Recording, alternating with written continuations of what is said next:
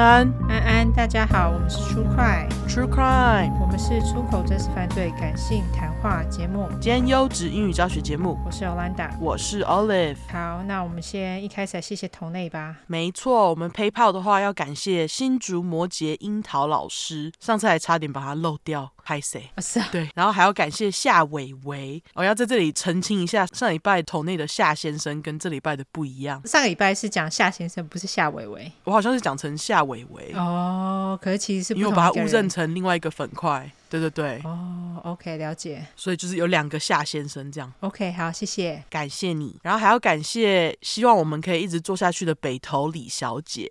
感谢你喽，对，感谢你北投李小姐。网站的话呢，要感谢大爱出快的 CK 小姐跟新庄的杨 Amy 给我们的大笔斗内。超级感动，感谢你。对，感谢你们。嗯哼，然后感谢大家的评论跟五星，因为我们在苹果上面的五星快要破三千了。哇，感谢大家，希望大家对努力的评起来，好吗？对，但是我们现在评论已经赶到今年一二月了，赶上进度的集数屈指可数。希望是喽，希望是。好，那我们来念评论吧。好，第一个是来自于 A O Z A Wayne。好。好，他的标题是天蝎教徒来报道，出快业务魂就是我。刚听出快时很惊吓，猫咪惊声尖叫脸，想说节目上这么自在的讲脏话，脏话 emoji，急掰来急掰去的，不会被某些某人靠腰吗？听着听着实在太爱了，这么做自己的真实犯罪必须听报啊！相见恨晚，被蛮多靠腰的、啊。真的有被靠腰过啊？嘿啊！对啊，只是我们不理他们而已。还就是想要来教人家怎么当妈妈。对，可以去吃屎。对，关你屁事。没错，他说相见恨晚，居然现在才发现出快，出快完全占据了我的生活。早上骑车听，下班骑车也要听，白天工作也无法停止听的欲望。五啊。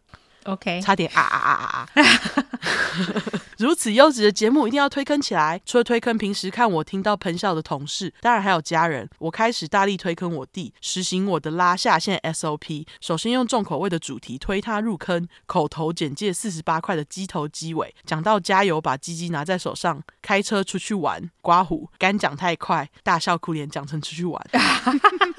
谁呀、啊？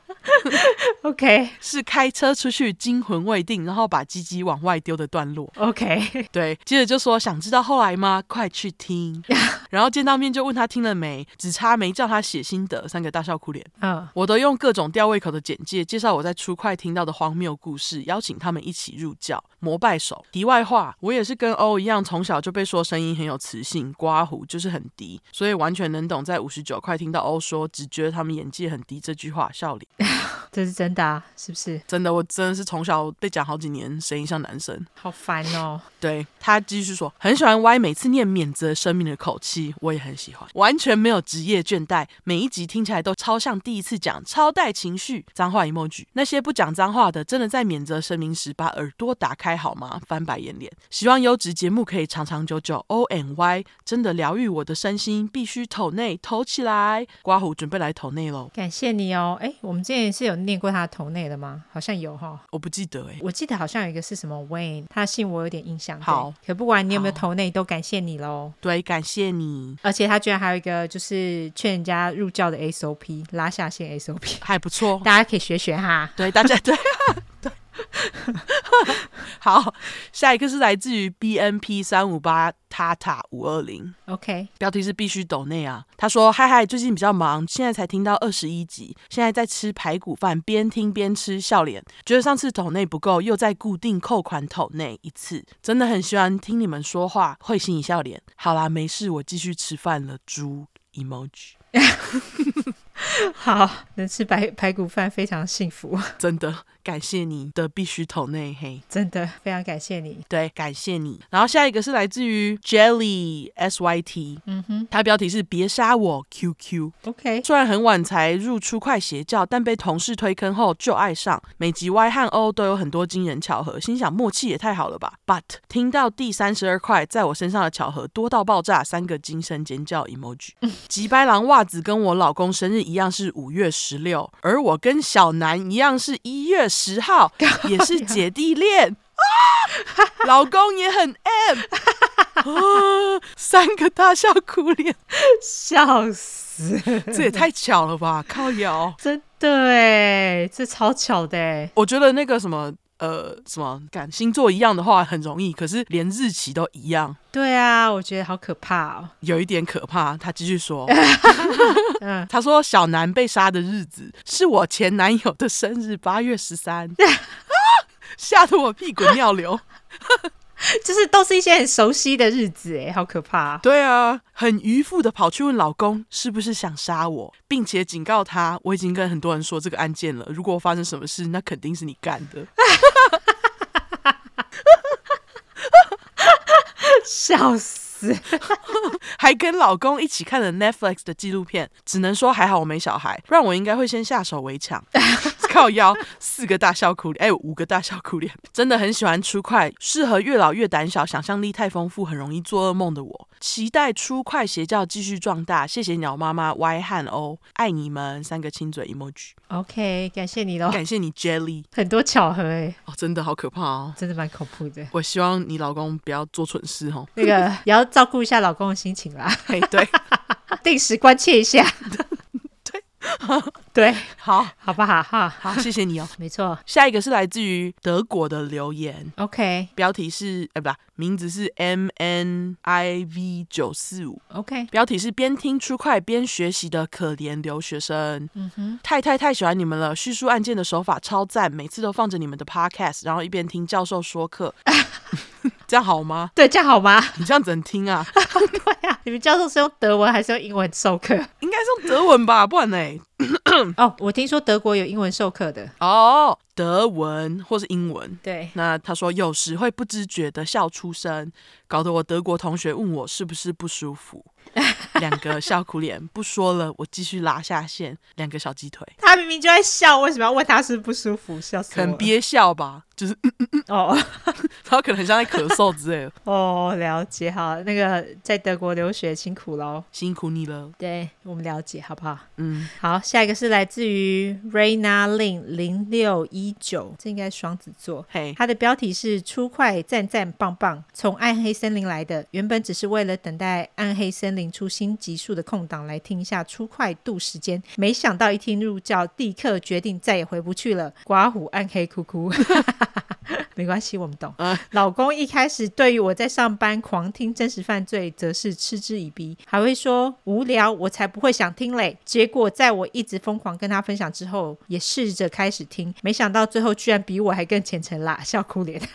他上班八小时都在听，加班也在听。刮胡严重怀疑他是为了追上我的集数才加班？问号，还真的被他追上了，笑哭脸。下班还继续看真实犯罪，他真的好虔诚，大笑哭脸。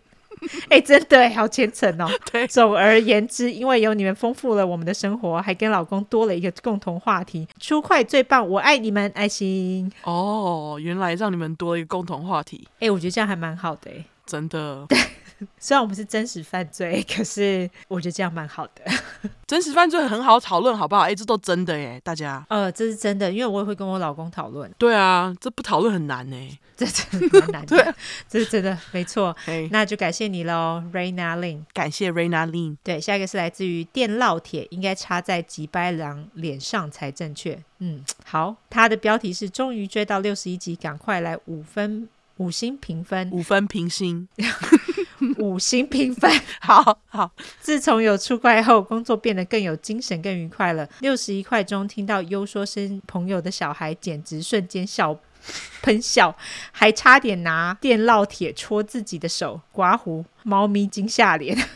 希望你们长长久久的继续做节目，让初快教徒能够一直跟随自己的教主们。三个恶魔脸，三个爱心，跟随做自己。哦，我我刚念什么？跟随自己的教主们。哦，跟随做自己的教主们。Hey. 好，感谢你喽，感谢你。他是听完六十一集耶，所以我们嗯，真的快嘞。这一次就是我们的那个评分。对啊，哎，在 February 二月有没有？现在是呃四月，真的。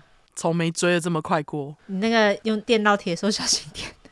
对，用电烙铁小心一点嘿。对，麻烦不要戳到自己。对，下一个是来自于黑里一九八六，七个六，七个六，哎，六个六，对不起，一九八六之后六个六，这个非常适合本集耶。哎，真的耶，六十六块又一堆六，然后对，而且等会还会有其他巧合。嘿，标题是。Yin Y I N 生朋友的小孩。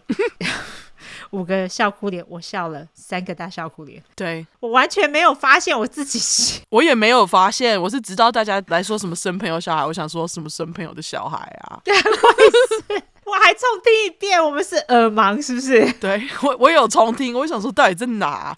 还是用那个大家给的时间表？我们超级耳盲的，真的自己听自己都会耳盲。对，感谢大家，嘿，感谢都有听到，好不好？嘿，那下一个是来自于 Jam M N，他的标题是潜水的粉块，出快的好，已经不需要我多说了。从你们前三集音质不好的节目开始听到现在，很开心你们的听众越来越多，刮胡八个赞。前几天。发现很不熟的朋友也是粉块，两人突然共同话题多很多，顿时熟了起来。刮胡五个笑脸，五个茶颜笑脸。现在更是推出南方故事集。我也是嫁美国人的太太，跟我认识的美国差好多。刮胡五个大笑哭脸，祝新年快乐，香槟 emoji。不需要念我的留言，我愿意当一个吃吃支持潜水的粉块爱心。刮胡，但还是会努力拉下线的小鸡腿。感谢你喽，也是嫁美国人的太太。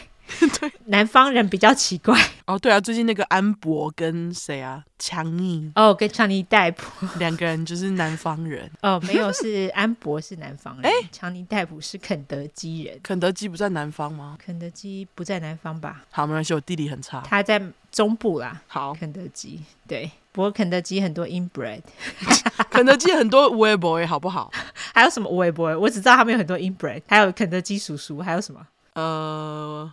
我不知道，下次再说，不重要，查完再说。对，查完再说。好啦，那下一个是来自于鼠尼十八 Y，他的标题是敲碗敲碗，好想要听你们讲 Gabby Potato 的案件。敲完四个嘟嘴脸哦，Gabby Potato 他的案件我在南方故事里面有稍微跟大家讲了一下，他们的案件没有人定罪，我觉得好失望哦。对，因为那个混蛋男友就自杀了。对，就觉得你这个屎竟然给我自杀，没错哦，这个是来自于美国留言啊。对，感谢舒尼十八 Y。对，因为我觉得主要是因为男方他也承认自己杀了 Gabby Potato，可是就是因为他已经死了，我们不知道原因是什么。对，所以这个故事要讲其实有点难讲下去。如果说之后是希望说他们的家人能够知道一些详情啦，如果有详情，我们有机会再跟大家分享，好不好？好，好，你说好就好。好，那下一个是来自于 Momo 嘟嘴脸，他的标题是一听就停不下来了，三个拍手 emoji，哇哇哇，呃，精神尖叫脸，有广告，新的一年不同凡响。两个爱心，我们今年的确是比较多广告，对，希望更多的厂商来找我们业配，有进步，对，没错。好啦，感谢大家的留言，留言好不好？对，希望大家能够继续留言留起来，对，赶快帮我们留言，因为其实现在能赶那么快，就是因为留言在变慢。哦，对，我们有一阵子留言真的有变得比较少一点。对，那希望大家努力留言哦，好不好？感谢大家。没错，那你是不是有个补充？没错，没错。好，香港粉快来补充上一块的 Hello Kitty 藏尸案。他补充就是说，当时乐色三人组在分尸的时候啊，室内灯光就有将整个过程像皮影戏一样投影在旁边的白墙上。那当时四楼邻居就有看到，还拍下来。但是因为邻居以为是在切肉，就没有继续关心。那后来拍下来的影片也就被删掉了。啊！天哪，好可怕！嘿，还有听说那栋楼因为租金太便宜，后来有一些不知道案件的东南亚人去租。有一次他们去天台晾衣服，好像还看过一个女人人头飘在那。啊，也太可怕了吧！就闹鬼啊！对啊，就是干你晒个衣服就看到了，哎干。好可怕，这真的蛮可怕的，对对，然后而且还很巧看到附近有一些 Hello Kitty 造型的衣架，就吓到那些东南亚人赶快搬走，这样。哦，OK，对，然后上礼拜你不是有问说饭店里面有没有佛像？嗯，那那个饭店里面的确好像是有很多泰国佛像，因为那个饭店是泰国 theme，就是泰国主题。OK，了解。这个香港粉块说他朋友其实也有住过这栋饭店诶，就是价格很不贵，所以非常有可能是因为 Hello Kitty 事件。不过住的过程中，这个粉块的朋友好像也没有发生什么事，恭喜他朋友。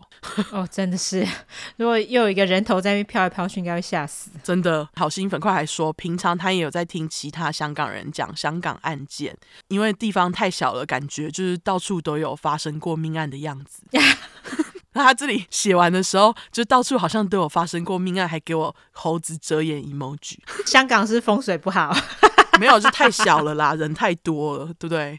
这是真的，因为他们人真的好多。对啊，挤成这样，真的辛苦香港人，住在香港的人。对，对所以这位香港粉快说，他听到我说查资料，Google 会跑出来什么凶宅，他就觉得嗯，他们蛮习惯的啊，因为他自己 OK，因为他自己在查自己住的地方的时候，也是跑出来什么凶宅哦，对，吓他马上关掉，因为他说他宁愿不知道。我完全懂，这倒是哈，因为你只要不知道，你就可以住的比较安心一点。对，然后他说，甚至在几年前啊，这个香港粉块前公司隔壁大楼还发生过荃湾工厦水泥藏尸案啊。当时这位粉块每天晚上自己一个人要加班离开公司的时候都很怕，哦，好可怕，辛苦你了，真的是。要是我我在隔壁，我会吓死。哦，真的啊，就经过的时候都会觉得很可怕。对，然后是说这个荃湾水泥工厦藏尸案啊，在发生之后，其中一个凶嫌还跑到台湾，在那个台北文山二分局报案呢。哈？为何？好像就是潜逃还是怎样，后来他就被引渡回香港。你说他自己报案？他就是在案发之后，可能就心不安吧，就跑来台湾，就居然还在台北报案。呃，是报自己的案吗？对，哦，就是自首啦。对对，就是有点对，就是自首，然后还就是供出了一些当时有参与的人，因为这也是一个团体虐待人的案件。哦，OK，了解。对，之后我们有机会也来讲这个荃湾攻下水泥藏尸案。非常感谢香港好心粉快补充，没错没错。然后他说，因为案件啊对 Hello Kitty 很有阴影，我也很懂，好像很多人都是这样。但是最该让人害怕的是那个乱杀人的吉白狼。说到吉白狼，香港粉快说他们都叫吉白狼破街。OK，这个我有听说过。扑街。对，好，补充完毕。哇，他补充的很详细，感谢你啊。对，好，我们就来免责声明吧。好，因为我们的主题是在讲有关血腥暴力或性虐待内容，建议有类似创伤或经验的人，还有不喜欢这类题材就不要听喽。今天很可怕，好不好？十五岁以下也不要听，妈妈带着也拜托不要哈。我们会用比较轻松的方式去讲这些故事，并不代表我们不尊重受害者，毕竟案件内容都很沉重，我们都是开杀人犯玩笑。对于死者，我们会给予绝对的尊重。还有我们的故事充满了偏见，因为我们不爽就是会骂人。我们不是媒体，也不是警察机构，没有义务要保持客观中立。要听客观中立故事的人，可以转台或者自己去找资料，好吗？最客观中立了哈。另外，我们住在美国有一段时间，所以还是会中英文夹杂。毕竟这是翻译的故事，我们还英语教学，优质英语教学节目，好不好？有玻璃心的人，这边就给你一个警告。念得好有力哦。一定要我们这边就可以给你一个警告，我们逮到机会就说中国的坏话，所以假使你不喜欢我们讲中国的坏话，就不要听啦。另外啊，不喜欢听脏话的人，我求你就直接关掉了，好不好？我们就无缘拜拜。好，如果我们有提到任何加害人有心理疾病的话，并不代表你有心理疾病就会干这些事情。我们有很多粉块是有一样的心理疾病，可是也是心里充满正气啊。所以大家请勿自己对号入座喽。没错，感谢大家。没错，好，来吧，今天你先讲。好，这礼拜的大块，我们要回到美国经典八零年代左右连续杀人犯。没错，大家有没有很期待啊？有，很刚好的被我们推爆的 Netflix 最近出了第三块讲过的盖西小丑纪录片，很多粉块人好来跟我们通知，这样。没错，没错。对，我看了一点，就已经有很多当时我没有看到的细节，所以有兴趣的人可以去看一下。嗯，不过盖西真的是一个自大的混蛋，因为里面有很多他被录音的内容。哦，OK，对，是说 Netflix，听说你们最近业绩下滑，是不是该来夜配一下？还要涨价，欢迎业配，好不好？对，台湾 Netflix 的宣传部门要是有听到，麻烦来一下哈。没错。好，情勒完 Netflix 之后，我们回来。好，那究竟为什么我会突然提到这个纪录片呢？因为我今天要讲的人就是跟盖西一样，是挑青少年下手的死变态。嗯，他手下的人几乎全部都低于二十岁。哈，OK，对，然后都是男生这样。不过这个吉白狼的性向，我们等一下再讨论。是说，等一下 Y 的故事也跟盖西有一点关系。对啊，是不是很期待啊？大家 真的，那个其实这是巧合，这个又是一个巧合。对，不得不说，鸟妈妈们选故事配合真的有够好干。没错，敲响板。好好，冷静，保存力气，因为我今天故事有点长，嗯，就是因为我要讲的吉白狼 William Bonan，他在短短十三个月杀了至少二十一位青少年，就因为他太吉白，所以维基百科资料多到爆炸。好，鸟妈妈真心精挑细剥，剥很久才有办法吐出来。没错，是还有这个吉白狼 William Bonan 已死哦。Oh, OK，那怎么死的？当然就是停下去。好，故事里面呢，我就叫这个 William Bonan 搞威。好，这名字是地方取名大师 Y 帮取的，因为我有点取名困难。就是我大概跟 Y 叙述了一下特征之后，他就想出了搞威。除了够 local 棒棒之外，搞威的杀人方式也非常胡搞瞎搞。除了刚刚说他像盖西，个人觉得他还综合一点十七块工具箱杀手。哦。哦，对，反正听过工具箱的人就知道工具箱有多恐怖。没错，嘿啦，没错，就是马不停蹄再次烂肉了。我的等会也超级烂肉的。对，不喜欢重口味的人今天拍谁吼？对，这一集大家可能要自己斟酌一下，有点可怕。对，嗯、那搞为一个人就综合盖西加工具箱这么吓人，当然也是有被媒体给称号啦。嗯，那他的称号就是 Freeway Killer 高速公路杀手加一。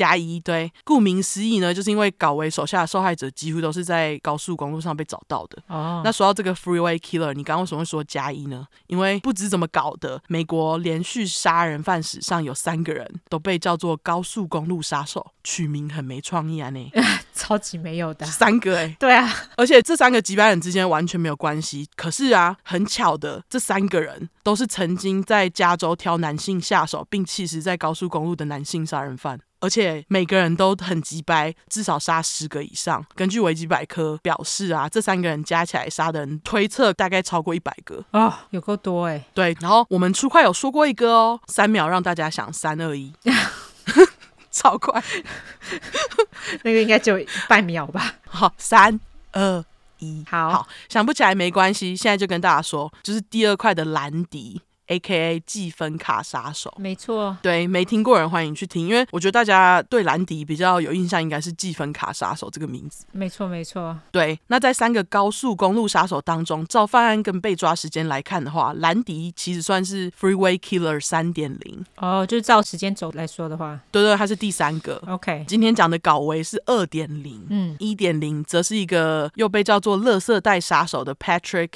Kearney。嗯哼，很刚好，让我们三二一这样讲回去。OK，对，之后一定讲我们打勾勾，用敲响板来表示打勾勾。好，对对，总之今天故事我们就一样从搞维小时候开始。好。搞维是在康州 Connecticut 出生。搞维是家中三兄弟中的老二，跟哥哥跟弟弟各差三岁，等于说搞维妈每隔三年生一个这样。嗯，搞维的出生日期是一九四七年的一月八号，摩羯加一。OK，那摩羯目前在出块吉白狼星座统计排行是第三，真假？对，只跟第一的天蝎差四个，摩羯座请加油。OK，好。是说搞维虽然是摩羯，但是我觉得他有些地方蛮不摩羯的，嗯，像是谨慎啊，跟做计划之类的这些摩羯特质，搞维没有。摩羯尤兰达也不认真，没错，我听了真是气死了。对，不过搞维会这么不摩羯，我觉得就是要怪他家人，因为搞维父母不是什么好爸妈，嗯，这对父母都有严重的酒瘾跟毒瘾。搞维爸 Robert Leonard Bonin 是一个脾气不好的退伍军人，搞维妈 Alice Dorothy Bonin 则是因为有一个从小到大强暴他到长大的爸爸，A.K.A. 搞威外公，所以这搞威妈就有一点精神方面的问题。这样哦，OK。那我不清楚搞威爸妈是做什么工作赚钱，可是他们这样又赌又喝的花钱方式，家里经济当然很自然就被搞得不是很稳定嘛。嗯，也因为这对爸妈基本上不是在赌场拉饺子机中度过，就是在买醉。三兄弟出生后就受到长期忽视。就爹不娘，爹不娘，爹不，爹不疼娘不爱，只是爹不疼娘不爱这样啦。嗯，我觉得这也导致搞位之后变得很怕寂寞的个性。哦、oh，OK，那爸妈不理小孩也罢，脾气差的搞维爸有事没事，竟然还会在小孩面前乱揍搞维妈，哈，就家暴。更过分的是，搞维爸还会趁搞维妈去赌场的时候，在家自己乱打小孩。OK，后来搞维妈在发现老公乱打小孩，就决定在一九五三年把六岁的搞维跟三岁的搞维弟送到天主教修道院。这其实是因为他们夫妻都是虔诚的天主教徒，早早就把小孩送去受洗那种。搞维妈为了保护小孩，把他们送去修道院养，好像就可以理解吼。嗯，优质英语教学时间，修道院的英文是 convent，c o n v e n t。嗯，我找到的资料不是写 church，所以就是修道院。哦、oh，OK，可能有一点点不一样吧。对，他就是会讲 Catholic Convent 这样。OK，好，学完英文回到故事。好，所以说搞维妈想保护小孩，才把他们从暴力老公手下送走。但是很可惜，搞维妈做了一个错误的决定，因为这所修道院惩罚小孩的方式很鸡掰，除了最基本的罚站啊、揍小孩，甚至是反复走楼梯这样的体罚之外，更严重还会把小孩子的头压在冰水桶，像溺水这样好一阵子。哈。好扯哦，对，就觉得这所修道院到底是怎样？不过当时的年代五零初期，感觉这样子的暴力其实蛮普遍的。是啦，因为他们那时候也没有讲说不能体罚之类的。对，嗯，大家也知道，用这样的方式去管原本已经在惹事的小孩，他们只会更叛逆啊。所以当时在修道院里，小孩子们间啊，经常会有霸凌、性侵，甚至就是会有人拿刀威胁其他小孩的情况发生。嗯，那由于搞威本人对于在修道院的经历几乎绝口不提，我们无法确切知道他到底经历过什么。只有一次，搞威被问到时，曾经提过他自己在八岁的时候，一九五五年，非常害怕修道院里面一个年纪比他大很多的青少年。这其实是因为啊，那个青少年会性侵他。哦、oh，OK。搞威当时因为觉得自己也逃不了，既然主动跟这青少年说：“你可以对我做任何事情，但是你要先把我的手反绑。”哈，就是怎么会一个八岁的小孩说这种话？嗯，对不对？他也没有讲什么原因，就对。对，OK。可能就是说他在被反绑的情况下，可以接受自己被性侵。那总之，这么惨的经验，也难怪搞维不想说。嗯，那在这么恶劣的环境之下，搞维一待就是三年。更惨的是，搞维爸妈整段期间都没有去看小孩，放他们在修道院自生自灭。搞维还因此以为父母是死了才没有来。哈，所以真的是不闻不问呢？真的就三年就不闻不问，直到一九五六年才出现在修道院，把两个小孩带回康州自己养。不知道是良心发现还怎样。这时候搞维跟弟弟才得以搬回家。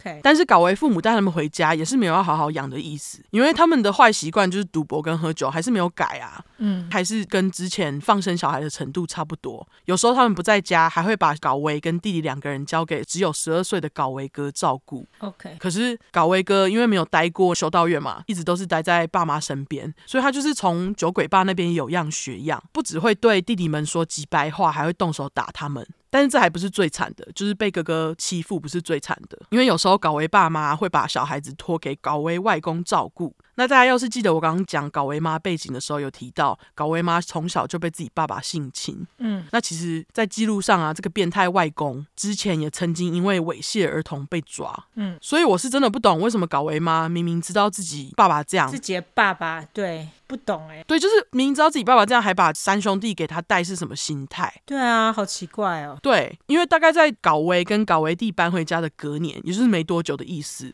嗯，搞维妈就因为怀疑搞维外公对自己儿子动手，而不再请他帮忙看孙。那我就想说，那你当时干嘛请这个 pedophile 恋童癖帮忙啊？难道真的没有人可以帮忙了吗？一定要请自己明明就有前科的爸爸帮忙吗？真的我不懂啊，自己都经历过。嗯，那总言之，因为搞维爸妈对小孩这么不上心，三兄弟就经常饿肚子，衣服也脏兮兮的。是还有他们当时的邻居很好心，就是看他们三个这样不忍心，偶尔会给他们一些食物跟换洗衣物等等的。不过邻居毕竟无法天天帮他们嘛，所以三兄弟还是经常就是很臭又很脏。这也导致搞维在学校被排挤，没有朋友，被迫当 loner。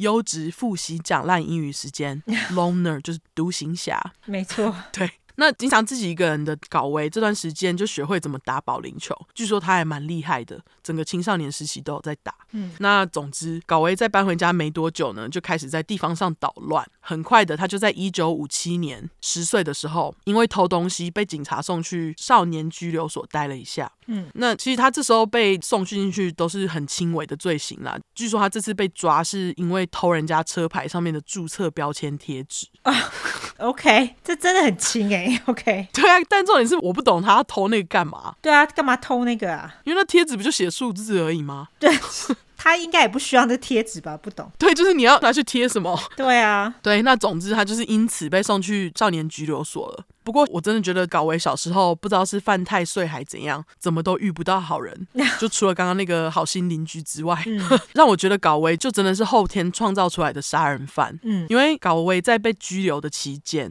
看守所辅导人员竟然猥亵他。哦，OK，对，我不确定他们有没有性侵搞维，不过据说搞维在那里面呢、啊，就是经历过很多有的没的虐待。OK，搞维从看守所出来没过多久，就开始会乱摸搞维弟弟的小弟弟。哦、oh，OK，所以他就是也是去猥亵他自己的弟弟，就对了。对，就是直接从受害者变成施暴者这样。啊，oh, 这真的不是新闻，很多人都讲。对，嗯，那在搞维进入青春期之前啊，他就开始对小男生特别有兴趣，因为都摸自己弟弟了。嗯，搞维妈当时知道之后，只觉得搞维应该只是因为被搞维外公影响。才会这样，长大应该就会好了啦，不是特别在意。最好是 OK，对，他也没有特别管。嗯，一九六零年赌性成瘾的搞维爸，赌到房子都输光了，被拿去抵押，这样。搞维爸妈就决定要搬去加州洛杉矶 Downey 这区，嗯，直接从最东岸搬到最西岸。我猜很有可能是为了让搞维爸躲赌债啦。嗯，总之十四岁的搞维就因为这样呢，被迫去了新环境，在新学校还是跟以前一样是个 loner，个性内向，不爱与人交。加上搞维当时因为觉得自己的牙齿不整齐，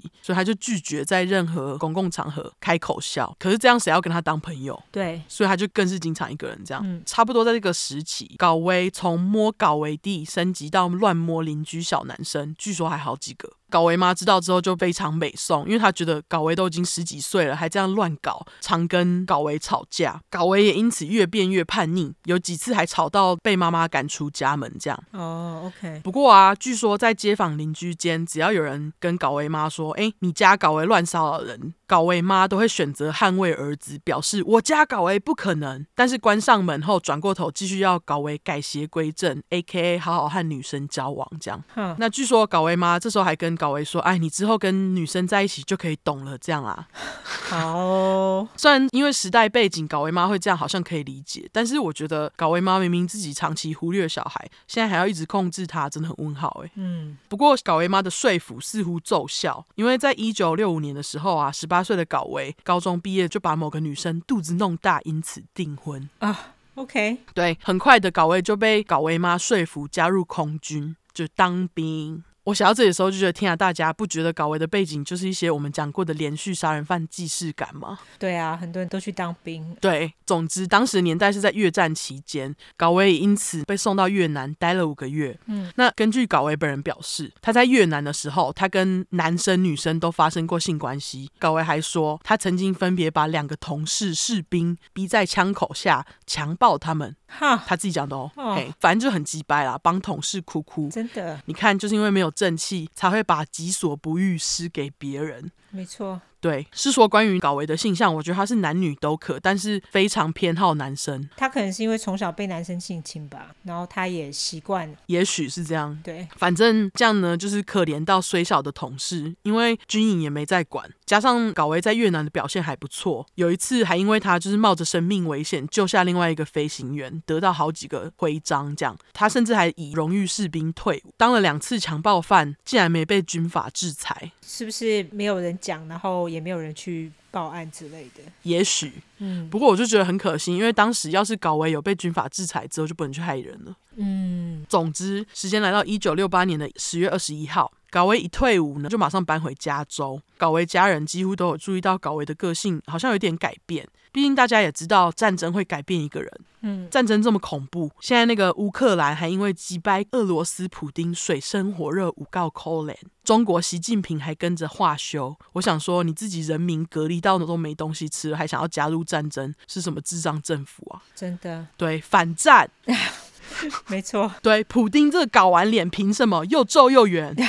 好，对不起，我不应该人身攻击，但我真的很想骂他。OK，好，好，我们冷静哈，回到战争改变一个人。高维后来也表示，他在越南几个月的经历啊，让他深深认为人类的生命是被高估了，而且人类自己也普遍高估他们在社会当中的价值。嗯，感觉像是在预告高维有多么不在乎他之后手下的受害者。我也不卖关子，直接跟大家说，高维被抓之后到死前都没有悔意。哦，对，虽然高维童年经历很惨，可以同情他一下，但是用这借口强炮或杀人就是几百。完全对。那大家还记得高维去当兵之前有一个奉子订婚的未婚妻吗？嗯，据说这个未婚妻在生下儿子不久后就跑了。哦，跑得好。对，是他在高维回家之前，好像就已经跑走嫁给别人了。据说这也让高维认为这段感情根本就是一场错误，他是个 failure 失败品。不过当时在战争，其实这样的情况很常发生。嗯，总之未婚妻跑了，剩自己一个人很闲的高维就开始把歪脑筋动到地方上的青少年。他先是在一九六八年十一月十七号的时候绑架了一个十四岁的未成年少年，把他戴上手铐之后脱光，把人家揍到半昏迷状态，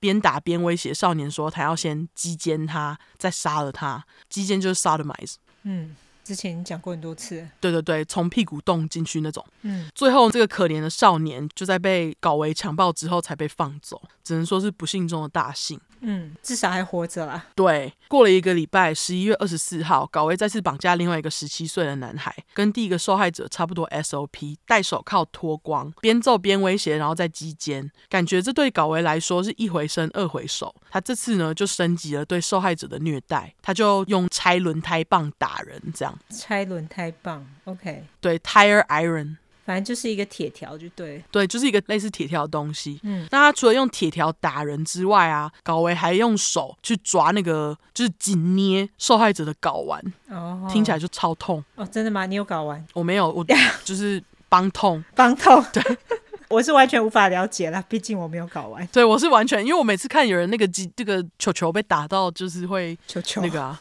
就睾丸 球球。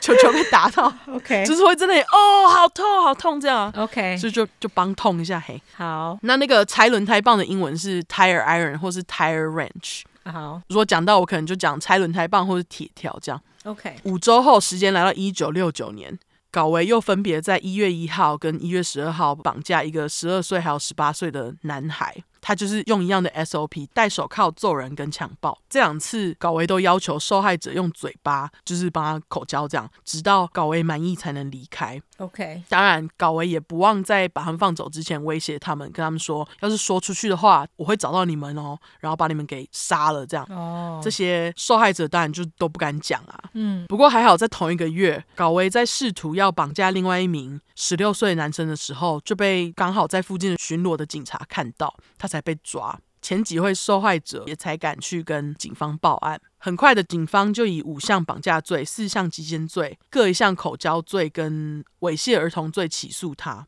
那由于绑架跟强暴时发生的细节实在太暴力，法官在一个月之内就对高维判处裁决，认为他是 mentally disorder sex offender，精神障碍性侵犯。这样，嗯，mentally disorder 就是精神障碍的意思，sex offender 直翻是性犯罪者，又可以说是性侵犯。OK，他最后是被判五年，不过法官表示高维得先被送去洛杉矶北边开车三个多小时的城市 Atacastero 同名州立医院接受。做精神治疗才行。OK，高维一进到医院之后，马上就做了一大堆检查，结果也显示呢，高维有躁郁症、反社会人格障碍跟性虐待障碍等特征。嗯，除此之外，高维的脑并没有其他异常，而且他的智商有一百二十一，哎，哦，还蛮高的哈。对，就是还是算聪明的，在杀人犯当中。嗯，那除了精神方面的检测，医院还发现高维的头部跟臀部有很大面积的伤疤，可是啊，高维本人却对这些伤痕没有记忆。哦。所以就是不知道是怎么来的哦。Oh, OK，心理医师也因此认为这是搞为身体的自我防卫机制，就是去压抑这些不好的记忆啦。嗯，那我猜可能就是 either 从修道院或是刚刚前面他被关进去的少年拘留所得来的，有可能。嗯，对。专家们还认为啊，即便搞维妈对搞维的个性造成一些伤害，可是搞维的内心深处还是非常依赖搞维妈。OK，那在医院治疗的期间啊，搞维被认为是一个模范病人，因为他很快就学到医生想要听的话。而且他就认为自己可以用这招让医生放他早点出去，这样甚至是假释。嗯，不过根据医院里的一些病患表示，高维曾经在他们面前信誓旦旦的说，之后出去找未来的男孩基奸的时候，有必要的话他会把他们给杀了。哈，但是这部分我不清楚医院方面知不知道，我觉得应该是不知道啦。OK，高维在医院待了两年，就被医院宣布他不适合继续待在这边做治疗，送回监狱完成他剩下的刑期。嗯，其实这是有原因的。因为搞维这个变态在医院期间啊，竟然还找了两个智力有问题的病患和他们发生性关系，哈，而且是一直反复这样。然后我就觉得，感觉医院是气到不想继续帮他做治疗。OK，有可能啊。对啊，因为他就是等于说威胁到其他的病患嘛。对，总之，一九七四年六月十一号，监狱帮搞维做了最后一次精神评估。结果出来，医生认为此时的高威已经对于他人的安全不再构成威胁，就让他成功假释出狱了。哈，OK，对，我不知道是怎么评估的，完全。因为这个评估错很大。嗯，搞维在出狱短短不到三个月，就忍不住性侵男孩的冲动，在当年九月八号捡了一个在路边趴车的十四岁男孩 David Allen McVicker，那我就叫他大卫。嗯，起初大卫因为他觉得搞维的脸不算凶神恶煞，看起来很和善，对搞维没有太大的戒心。可是啊，他上车之后开门一下子，搞维就开始问大卫一些很私人的问题，嗯，像是大卫有没有试过和同性打炮的经验之类的啊，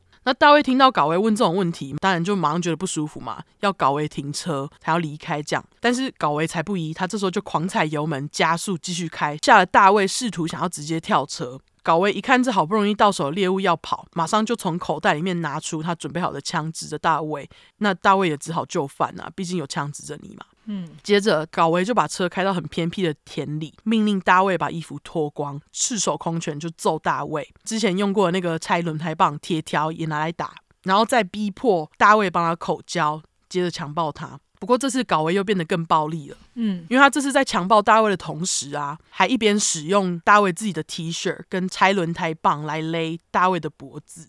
大卫在快窒息之前，用他仅剩的力气一直拜托搞维助手，就说啊，我还不想死这样。嗯，结果哎，大卫的请求居然奏效，搞维一下子就把手放开，还跟大卫道歉。这大概是我觉得唯一一次他算是有就是因为受害者请求而放手的。哈，就是刚开始还有一点良心的意思，就对。感觉是这样，但是我也不知道。嗯，不管怎样，没过多久，高维就把大卫载回家。但是毕竟高维是吉白狼，不能这样白白把大卫放走。嗯，他在离开大卫的家之前，还硬要对大卫说一句 “We will meet again”，就是我们会再见面哦，才甘愿走。嗯，然后我觉得我要是大卫，一定吓死。当然啦、啊，因为高维知道自己家住哪嘛，再见面也不是不可能。况且刚刚大卫才经历过很激烈的虐待跟强暴，一定超害怕的。嗯，但是大卫很厉害，也很勇敢。他到家哭了几个小时，很快就振作起来，打电话给受虐儿童服务专线，接着才打给自己的妈妈，跟他说发生了什么事。只能说很高兴，大卫有一个可以信任的妈妈，可以直接跟妈妈讲。嗯，那通话结束之后呢，大卫妈就立马开车回家报警，要警方抓这个强暴犯。但是搞维人早就走了，所以他们也只能依据大卫提供的资料找人。两天后，忍不住冲动的搞维在路边又载上一个十五岁的趴车男孩。一上车，搞维就一样问这个男生说：“哎，你有没有兴趣赚外快啊？”男孩就问说：“什么外快？”这样，搞维才表示要不要跟我打炮赚三十五块美金啊？等于是现在的一百八十块美金。OK。结果男孩就马上表示不要，转头就下车要搞维 get out of here。OK，好，马上离开。那这时候已经二十七岁的搞维一个不爽啊，竟然就把车开上人行道，要试图撞这个男生，就是莫名其妙。嗯，也因为这个叫搞维走开的机灵男孩和大卫都逃过一劫，警方才得以在几个月后可以逮捕搞维。那据说搞维在被抓的时候还跟执法部门呛了一句：“Next time there won't be any more witnesses。”这句话的意思就是下一次我不会留任何证人了。根本就是在预告他之后杀人啊！嗯，对啊。接着时间来到一九七五年，搞维对于警方指控的强暴罪和未成年口交罪两项罪行都直接认罪。那这时候法官是判给他一到十五年，就是看情况关。同一年，搞维就被关进加州男子监狱。可是关没多久，一九七八年十月十一号，检方就同意让三十一岁的高威十八个月的缓刑假释出狱，就关有够短。嗯，真的耶，而且他都已经预告他不会留下任何证人了。对，我想说，就是到底这样的旅犯为什么可以被放出来啊？嗯，而且就像你说的，他都已经在那里呛说他之后不会留活口了，还不好好把他关十五年，到底是怎样？对啊，那我觉得就是因为他们没有好好的关他，他之后才能出去嚣张杀人，让人北宋。是对。出狱之后，高威就搬回父母所在的小镇。他在离爸妈家开车不到五分钟左右的距离租了一间公寓。这时候还找了一个卡车司机的工作。同时间，高威也开始和一些年轻女人约会。就在高威人生看似都回到正轨时，他又开始觉得很无趣。毕竟这个吉白朗心里都是青少年。接着，高威他就开始用自己是一个成年人，可以帮忙买酒这招来吸引青少年注意，还热心表示：“哎，要是你们没地方去的话，可以来我家喝哦。来我家喝酒的时候，还可以顺便一起看我 A 片哦。” OK，对，这个部分其实跟盖西当时差不多，哎，oh. 就是约青少年去家里看 A 片。哦，oh. 其实他企图就是很明显嘛。嗯，公寓大概住了两个月左右，高威在那里认识了一个经常在家开趴的四十三岁邻居，而大家也知道，Party 只要有毒品跟酒就可以吸引年轻人。那为什么这位邻居要引诱年轻人来他家呢？因为啊，这个四十三岁的邻居和高威都很喜欢吃嫩草。嗯，根据这个邻居表示，他跟高威就曾经彼此互相分享自己和同性跟年轻男性发生的性经验，两个人就因此变得还不错，臭气相投就对了。对对对，臭气相投，成语真好。然后邻居开的 party，高维几乎都会到场。那这位邻居事后说，在他的印象里面啊，高维是一个很平和、有礼貌的人，完全没想到他会干出这么可怕的事。还是说摩羯座就是这样，平时看起来外表平静，但是内心波涛汹涌。我说对吗？呃，是 是吗？啊、哦，好，不管摩羯座是不是这样，我们回到这个摩羯搞威。搞威这时候对于上次都差点把大卫杀了，觉得有点可惜，多少还是个摩羯座的搞威，也开始小做计划，要怎么强暴这些青少年跟杀人灭口，才不会被抓。搞威第一件事情呢，就是把他的箱型车副驾驶座跟后面车门的手把拿掉，目的就是要青少年被他骗进去车子里面之后，没办法抓手把开门。嗯，那他的箱型车就是十七块工具箱杀手类似的箱型车，白色的吗？好像不是白色的，别的颜色。那你知道是什么颜色的吗？我现在忘记是什么色了。哦，OK，因为我的也有箱型车，干真假？对啊，太巧了吧？而且也不是白色的啊，我的好像是什么绿跟蓝，我再去查。哦，OK，好，在车子准备好之后，帕吉莫的高威决定找人加入他的杀人之旅。就是不知道为什么高威需要有人在旁边看他才会杀的比较起劲，这样。嗯，有够奇怪。对，据说后来高威有曾经跟心理医师承认啊，有这些看他杀人的同伴，让他体验到以前孤僻时期从来没有体验过的一种社会归属感。OK，就是他觉得，哎，有个人在旁边看他这么做，哎，这样，我只能说寂寞让高威忘记摩羯的谨慎。这真的超奇怪，因为就是多一个证人啊。对，多一个人参与就多一个目击证人啊。嗯，结果谁知道在邻居的轰趴里面，还真的被搞为问到三四个说可以帮他的人。嗯，对，那首先第一个是一个叫做 Vernon Butts 的二十一岁工人，我就叫他阿 P。好，因为 Butts 对阿 P 超爱读恐怖小说跟神秘学，然后据说他还在家里放了两具棺材，不知道干嘛。啊 当床睡是不是？我我不知道，哎、嗯欸，但是说到那个当床睡，Michael 说棺材其实蛮好睡的，棺材是真的看起来还蛮舒服的，但是我觉得会有那个幽闭恐惧症吧。你不要把它关起来就好啦，就是普通的床，盖子不要盖上，它就是一个床啊。好啊，也是也是。好，总之，当时只有二十一岁的阿 P，这时候其实已经是曾经因为偷东西跟纵火进过监狱的罪犯。嗯，他是在监狱里面才开始对同性产生兴趣。所以当高维提议说他要找年轻男性下手的时候，阿 P 就答应他了。嗯，根据阿 P 本人后来表示，他说他当时觉得高维说的话对他来讲有催眠的效果，因为他对高维就是既着迷又害怕。嗯，而阿 P 也是之后参与搞威最多杀人事件的共犯。至少八起。这个阿 P 他真的也是很有问题耶，他很有问题，因为他其实也有做一些很暴力的举动。OK，那第二个共犯是十八岁的阿格 Gregory Matthew Miley。OK，阿格是一位刚搬到加州不久的德州人，智商只有五十六，非常低。智商为何这么低？好，我不知道。好，平常他就是靠打零工为生。哦，据说这个阿格也不是字。嗯，后来这个阿格也是参与了两起谋杀案，剩下的共犯等下再跟你们介绍。吼，好，那好啦，找到陪他的伙伴，搞维的杀人之旅也就可以开始了。接下来，在搞维手下的受害者，每个人除了基本上要看起来年轻之外，搞维通常挑的对象是苗条、苍白，然后头发有一点长的男生。哦，OK，他就是有一个 type 就对了。对。OK，第一个在搞维手下的受害者是一个叫做 Thomas Glenn Lundgren 的十三岁男孩。嗯，这男孩的姓氏跟六十块的烂滚一样，哎，巧。哦，真的吗？对啊，Longgren。OK，不过我就叫他汤汤。好，阿汤汤。嘿。好，等一下有讲到受害者，我全部一律用叠字，方便大家记哈。好，十三岁的汤汤是一个爱玩滑板的滑板少年，哎，跟你家阿汤一样。对，可是他在玩滑板的时候已经不是少年了。啊，对对对，好。总之，汤汤被绑架之前不久，汤汤曾经跟朋友说，有一个男子说要帮他拍滑板杂志照，就约他在滑板场见面。一九七九年五月二十八号一早十点五十分，是最后一次有任何人看到汤汤。嗯，接着在当天下午，警方在离汤汤家开车二十几分钟远的洛杉矶郊区，发现身上只有上衣、袜子跟鞋子，下半身没裤子。居居还被割掉的十三岁青年汤汤的尸体。嗯，尸检报告显示，汤汤生前除了在脸部跟头部受到大量的棍棒攻击之外，身上啊也都是骨折跟凹痕，疑似经历过很长一段时间的强暴跟殴打才被勒死。嗯，除此之外，汤汤的尸体在喉咙、胸部跟腹部都有刀伤。很快的，警方也在弃尸地点附近的田找到汤汤的内裤跟裤子，还有被切下来的生殖器。啊，这个生殖器上面还有咬痕。哦，真假？对，就是不知道他是什么时候弄的。不过这是尸体被发现的样子。嗯，哦，对，在汤汤的部分，阿 P 有参与。不过啊，在一开始的时候，杀人跟虐待主要都还是搞维在做。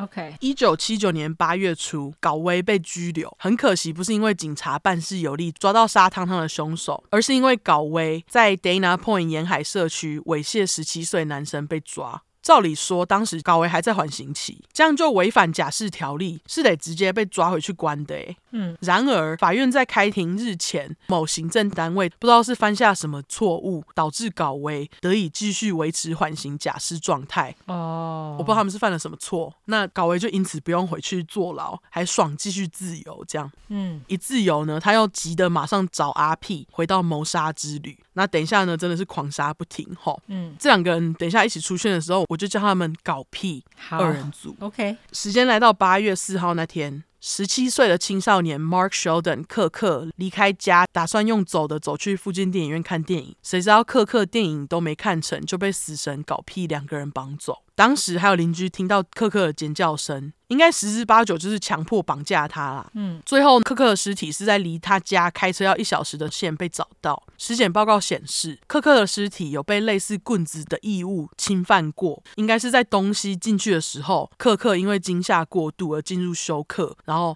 死亡的。好可怜哦，就是他的死亡原因。对。超级可怜，就是被吓死。嗯，杀死克克之后的隔天傍晚，食髓知味的搞屁两个人又回到路上，在八月五号晚上介于六点到十点的时候，绑架了第三个受害者 Marcus Grabs。抓抓，OK，抓抓是一个来自于西德，就是德国的国际学生，当时正在 Pacific Coast Highway 太平洋海岸公路上搭便车，就就很衰，遇到搞屁两个人。他们把抓抓绑架之后，就一样的 SOP，就是用绳子、电线把他绑好，然后在厢型车里面轮流打他、强暴他，再勒死他。嗯，隔天一早六点半，早起运动的路人就在 Malibu 河附近发现抓抓全身裸着的尸体。尸检调查结果显示，除了我刚刚讲的那些强暴跟殴打伤之外，抓抓身上还有高达七十七个被用刀刺的伤口。哎，哈，OK，对，就是很 overkill 这样，就更进一步的施暴就对对。对对对。据说当时的尸检官啊，还因此把这些刀伤比喻成无法确定什么时候可以停止咬人的疯狗咬的。就是这么惨。OK，接着时间来到八月二十七号，搞屁二人在路上绑架了一个当时凌晨一点还在 Santa Monica 大道走路的十五岁好莱坞少年 Dolan Ray Hayden。登登，什么叫做好莱坞少年？是他是从好莱坞来的？对对对，就是他家住在好莱坞。OK，那过没好几个小时，登登的尸体就被搞屁弃尸在 Ventura 高速公路附近的垃圾桶，很快就被建筑工人发现。那这次尸体的状况比前四个都还要可怕，除了有被捆绑、殴打跟强暴的痕迹，还有尝试切下睾丸的切痕，这样。因为搞为杀人虐待的方法一直在升级，对他来说，杀人就有点像是吸毒一样，需要一直增加剂量才能让他满意。这样，嗯，除此之外，登登的尸体呢，直肠都是整个是大流血的状态，还有大面积的扩张，所以验尸官也因此认为。登登在死之前，体内应该有被大型异物攻击。哇，这真的超可怕的。对，就是有点像刚刚那个克克。嗯，接着马不停蹄的搞屁二人组杀死登登后，过了约两个礼拜，时间来到九月九号，搞屁两个人在 La Miranda 绑架十七岁的 David Louis Murillo 木木。当时木木其实是正在骑脚踏车，也是在去电影院路上，又是一个只是想去看电影的可怜青少年，有够衰，真的超衰。木木被骗上车之后，搞屁两个人就把车开到偏僻的地方，并把木木绑在定点，反复强暴他，再用铁条狂敲木木的头，接着用绳状物勒死木木，将木木全身脱光，并把尸体弃尸在一零一号高速公路旁边的常春藤树丛里。嗯，八天之后呢，搞屁二人组又在 Newport 海海滩附近绑架。九月十七号那天，骑着脚踏车准备去上班的十八岁少年 Robert Christopher Wirostek，我就叫他罗罗。罗罗在被绑架后，过了十天，尸体是在十号洲际公路旁边被找到，尸体状态就跟之前差不多。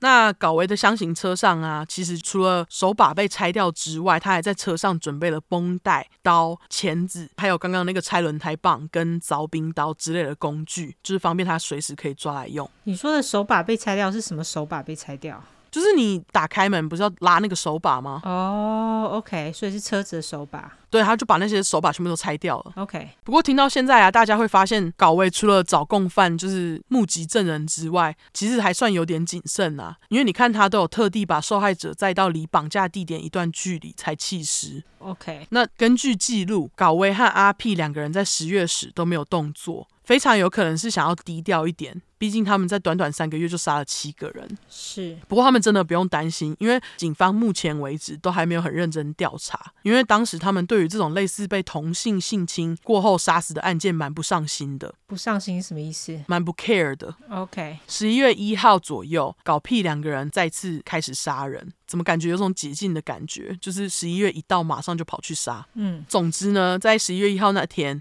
搞屁两个人绑架了一个最后身份没有找到的 John Doe。那这个无名尸是在九十九号洲际公路上被发现。受害者除了上述的殴打、击奸、勒死，鼻子跟耳朵都有生前被凿冰锥刺穿过的痕迹。啊。事后，搞威本人又承认凿冰锥刺穿过的痕迹呀、啊，他们是在受害者死之前弄的，根本就是让我想到工具箱几百小臂完全啊，就一样啊。对，那这个无名尸一直到后来都没有找出身份，只知道他是棕色头发的年轻男性，身高介于一百五十五到一百七十左右。警方推测他的年纪大概是介于十五到二十七岁。OK，过了四个礼拜左右，搞威又在十一月三十自己杀了一个，这次是十七岁的丹丹。丹丹在洛杉矶 Bellflower 这区被绑架，就被搞为进行 SOP。你不要讲一下丹丹的名字？哦，丹丹的名字是 Frank Dennis Fox。OK。两天之后，丹丹的尸体就在洛杉矶以南 Ortega 高速公路上被发现。嗯，而这个高速公路离丹丹被绑架的地方开车距离大概是五十分钟。那尸检官根据丹丹尸体手腕跟脚踝上的绑痕 （ligature mark）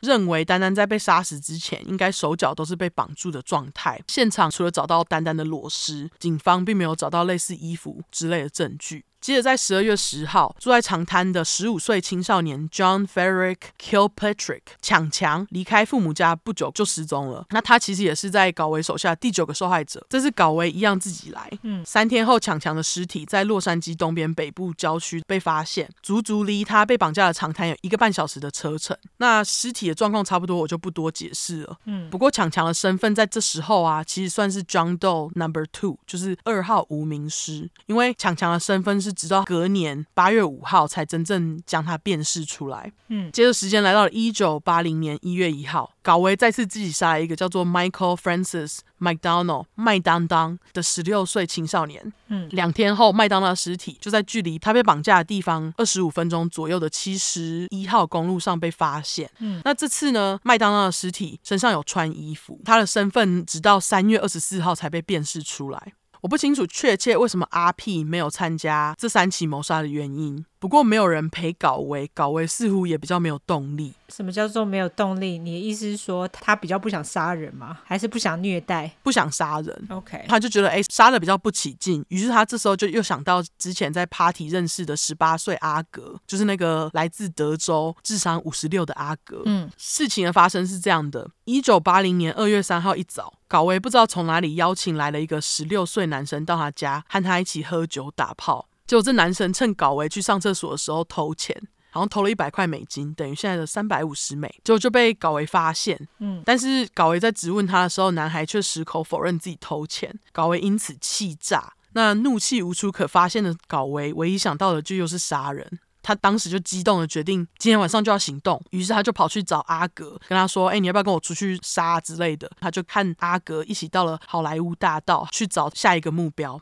那天下午，高维和阿格就遇到一个站在 Starwood Nightclub 星木夜店附近搭便车的十五岁男孩 Charles Miranda，我就是他达达。嗯，根据阿格表示，达达上车不久后就和高维达成晚点会进行性交的协议。但是呢，他们讲完这个协议之后，当时正在开车的高维就低声跟坐在旁边的阿格说：“Kid's going to die”，就是小孩即将会死。这其实也是高维的暗号啦。嗯，因为他一讲完，阿格马上就往坐在后车厢的达达跳上去，压制住他，然后打他，并绑住他。这样，高维这时候就继续问达达说：“哎，你身上有多少钱啊？”达达说：“哎，我身上有六美金。”结果高维就要达达把他的钱包交出来，要阿格继续揍达达。这时候在开车的高维接着继续表示：“达达，今天早上有人抢我的钱，说我等一下要把你杀了来泄愤。虽然这听起来很不公平，但你还是得死。”就是很神经病的发言。嗯，刚开始达达听到这段话还想说：“哎，哪有可能是真的？怎么会有人这么认真讲这种话啊？”他都已经一直被揍了，他还不觉得是真的？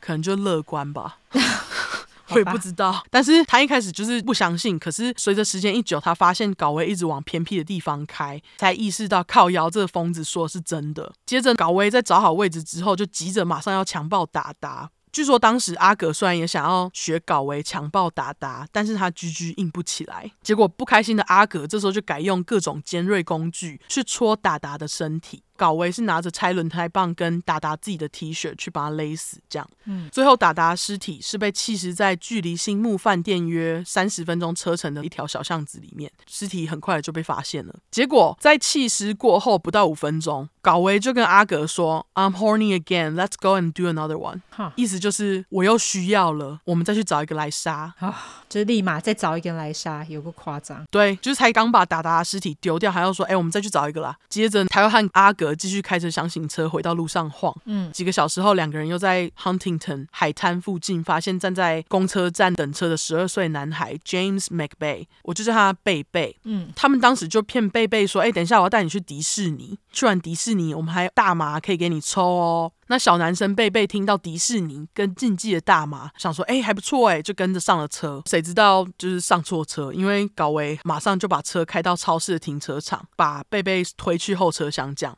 嗯，那根据阿格表示，贝贝是自己走进去的。贝贝在去了后车厢，高维也上了后车厢，并要阿格开离这个停车场。这样，嗯，这时候不知道在急什么，高维马上就对着贝贝又抱又亲，可能就是因为年纪比较小吧。你说贝贝年纪比较小，所以他对他又抱又亲。对，因为这是他唯一对他这样哎，而且贝贝是所有受害者当中年纪最小的。哦，OK。那贝贝当时就是吓死，一直反抗，可是怎么能抵抗三十三岁搞维的力气呢？高维为了制住贝贝，竟然开始往贝贝的脸上、跟肚子还有腿狂揍，直到贝贝倒地，他才把贝贝绑起来。他这时候还跟贝贝说：“哎呀，他会被绑架都是因为他要钱呐、啊，要贝贝的家人之后给他赎金之类的。”嗯，讲完，他要开始对贝贝做他那一套流程，揍他、绑他、强暴他，直到贝贝被揍晕为止。他全部过程他都是在哭，这样。嗯，然后贝贝哭累睡着，高维还会强迫贝贝躺在他怀里。OK，就是很奇怪，所以我才说不知道是不是因为贝贝年纪很轻，他就是对他这样，有可能。接着，贝贝在阿格停好车不久后醒来。结果，搞为阿格又再次对他进行下一轮虐待，就是在十二岁的孩子身上又打又敲的。嗯，很快的，贝贝就被搞为已经用了好几次的杀人方法，就是用受害者的 T 恤加轮胎棒给勒死了。嗯，我就想说，奇怪，你刚刚不是还在骗人家说他是被绑架来拿赎金的吗？怎么这样就杀了？他应该本来就计划要杀他了吧？他只是随便讲讲而已。应该就是骗他啦。嗯，在把尸体处理完之后，搞维就像什么事都没发生一样，把今天从两个青少年身上收过来的小钱和阿格拿去买午餐吃了。嗯，三天之后，贝贝的尸体在距离公车站开车约五十分钟距离的核桃市 Walnut City 一个建筑工地旁的垃圾桶被发现。当时尸体被找到的时候是有穿衣服的。嗯，尸检结果就显示，贝贝的身体除了有多处淤青、骨折外，头部有很多。然后贝贝的生殖器没有被割下来，但是呢，上面充满了淤青。嗯，那在达达跟贝贝同天的杀人事件之后，阿格就没有再次参与高维的杀人之旅。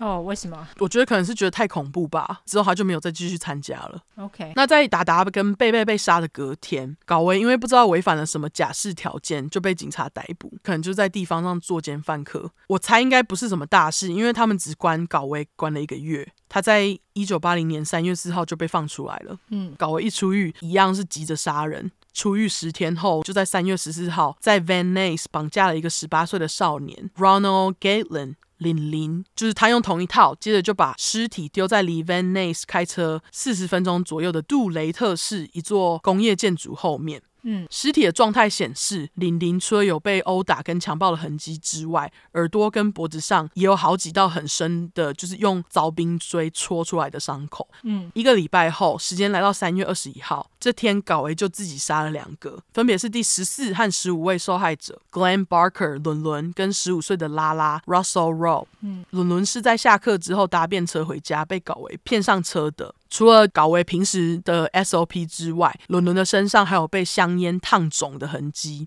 嗯，这其实也是因为搞维很喜欢听受害者的尖叫声，而且他现在杀人杀上瘾，手段就是越来越残忍。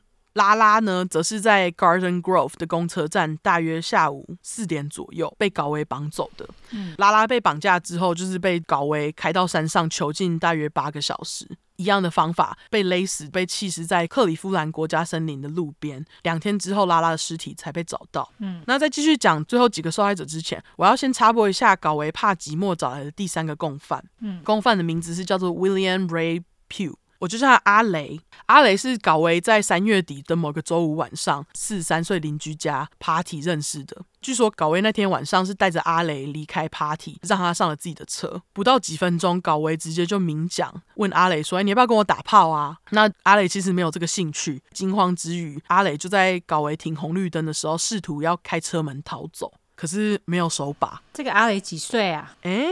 十七岁的样子。OK，阿雷在搞维停红绿灯时，竟然试图就想要开车逃走，可是因为没办法开门嘛，结果他就被搞维反拖回车上。嗯，那一开始其实搞维原本因为阿雷竟然想跑，生气气，但是他气一下就停了，很快的竟然开始跟阿雷坦白自己啊，喜欢在周五跟周六晚上绑架年轻的男生来杀，这样。搞维还跟阿雷说，阿雷可以大难不死，是因为很多人看到他跟阿雷从这个 party 离开。接着，高维就开始说服阿雷，要他跟自己一起去杀人，SOP 什么的，通通都跟阿雷分享。阿雷当时就因为害怕，也只好答应他。OK。几天后，时间来到三月二十五号，高维和阿雷在洛杉矶街上绑架了一个离家出走的十五岁男孩 Harry Turner，我就叫他转转。嗯，根据阿雷表示，他和高维是用二十五块成功把转转引诱上车，这样。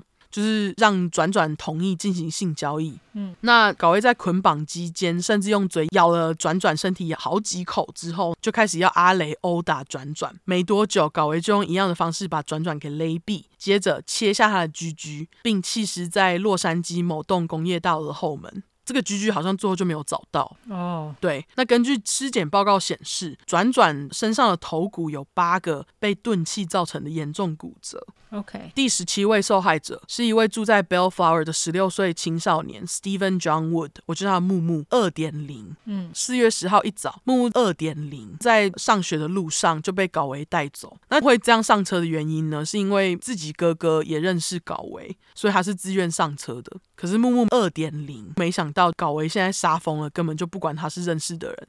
一样把木木二点零虐待勒死，弃尸在长滩公路附近垃圾场旁边的巷子。这样，嗯，四个礼拜后，时间来到四月二十九号，高威以便宜卖车跟卖药的理由，骗了一个在 Stanton 超市打工的十九岁青年 Darren Kendrick 上了他的车。我叫他大大，大大一上车，高威就直接把大大载到有一阵子没出现的阿 P 家。哦，所以阿 P 当时不在家。阿 P 当时在家，感觉是想要阿 P 参与，所以才会再去他家。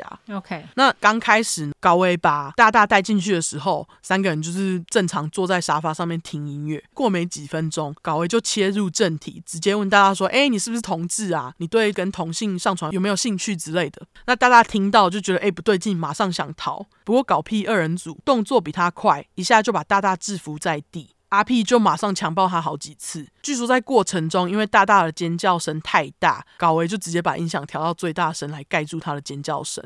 这里又感觉很像工具箱杀手。嗯，阿 P 结束强暴大大后，高维把不知道从哪里生来的 chloral hydrate，中文翻译水和。水和氯醛，嗯，这个东西在农业上可以被拿去合成做成农药。要是剂量太高，口服的话会造成就是化学灼伤。那其实之后啊，在大大的嘴巴、食道跟胃部都能找到灼伤。嗯，那当时莫名被灌药的大大，就是痛的一直反抗搞屁二人组，还要咬他们。可是他这时候其实已经被虐待跟强暴到很虚弱，他反抗没多久就边吐边倒在公寓地板上，哭着说：“哦，他真的很不舒服。”这样。结果搞维这个变态看大大这么痛苦，竟然就直接射了。哦，就是变态。对，嗯。在此同时，同伴阿 P 也是很变态。他看搞维这么爽，竟然直接拿起凿冰锥去刺大大的耳朵。大大也很快就被搞维给勒死，弃尸在 Asteria 的高速公路上。嗯。警方找到大大的尸体的时候啊，冰锥还插在大大的耳朵里面，有够惨啊。OK，对，那其实大大的尸体也算是在搞维手下受到最多虐待的。嗯，不过还好，很快的搞维就要被抓了。接着时间来到了一九八零年五月十二号，搞维杀了一个认识的熟人，是十七岁的 Lawrence Sharp，我就是他的尖尖。嗯，尖尖被弃置在 Westminster 公路旁的加油站后面，六天之后才被发现。根据后来搞维本人表示，他自己杀尖尖的动机，真的就只是某天早上醒来，觉得对尖尖感到厌倦，就决定杀死人家。哈，到底是怎样？尖尖超衰，超衰啊！接着时间来到七天后，五月十九号。那天下午，搞维跑去找阿 P，要阿 P 就是参与他今天的杀人活动，这样。可是搞维没想到阿 P 竟然拒绝，只好悻悻然的自己跑去公车站绑架别人，这样。那他绑架了一个十四岁的青少年 Sean King。我就叫他金金，嗯，搞维就没创意，用同一招杀死晶晶，并将晶晶弃尸在洛杉矶东边的活橡树峡谷 （Live Oak Canyon）。嗯哼，由于他丢弃在深山里面嘛，晶晶的尸体是很后来才被发现。在把晶晶的尸体处理完之后，搞维竟然又跑回阿 P 家跟他炫耀，表示阿 P，you're missing out，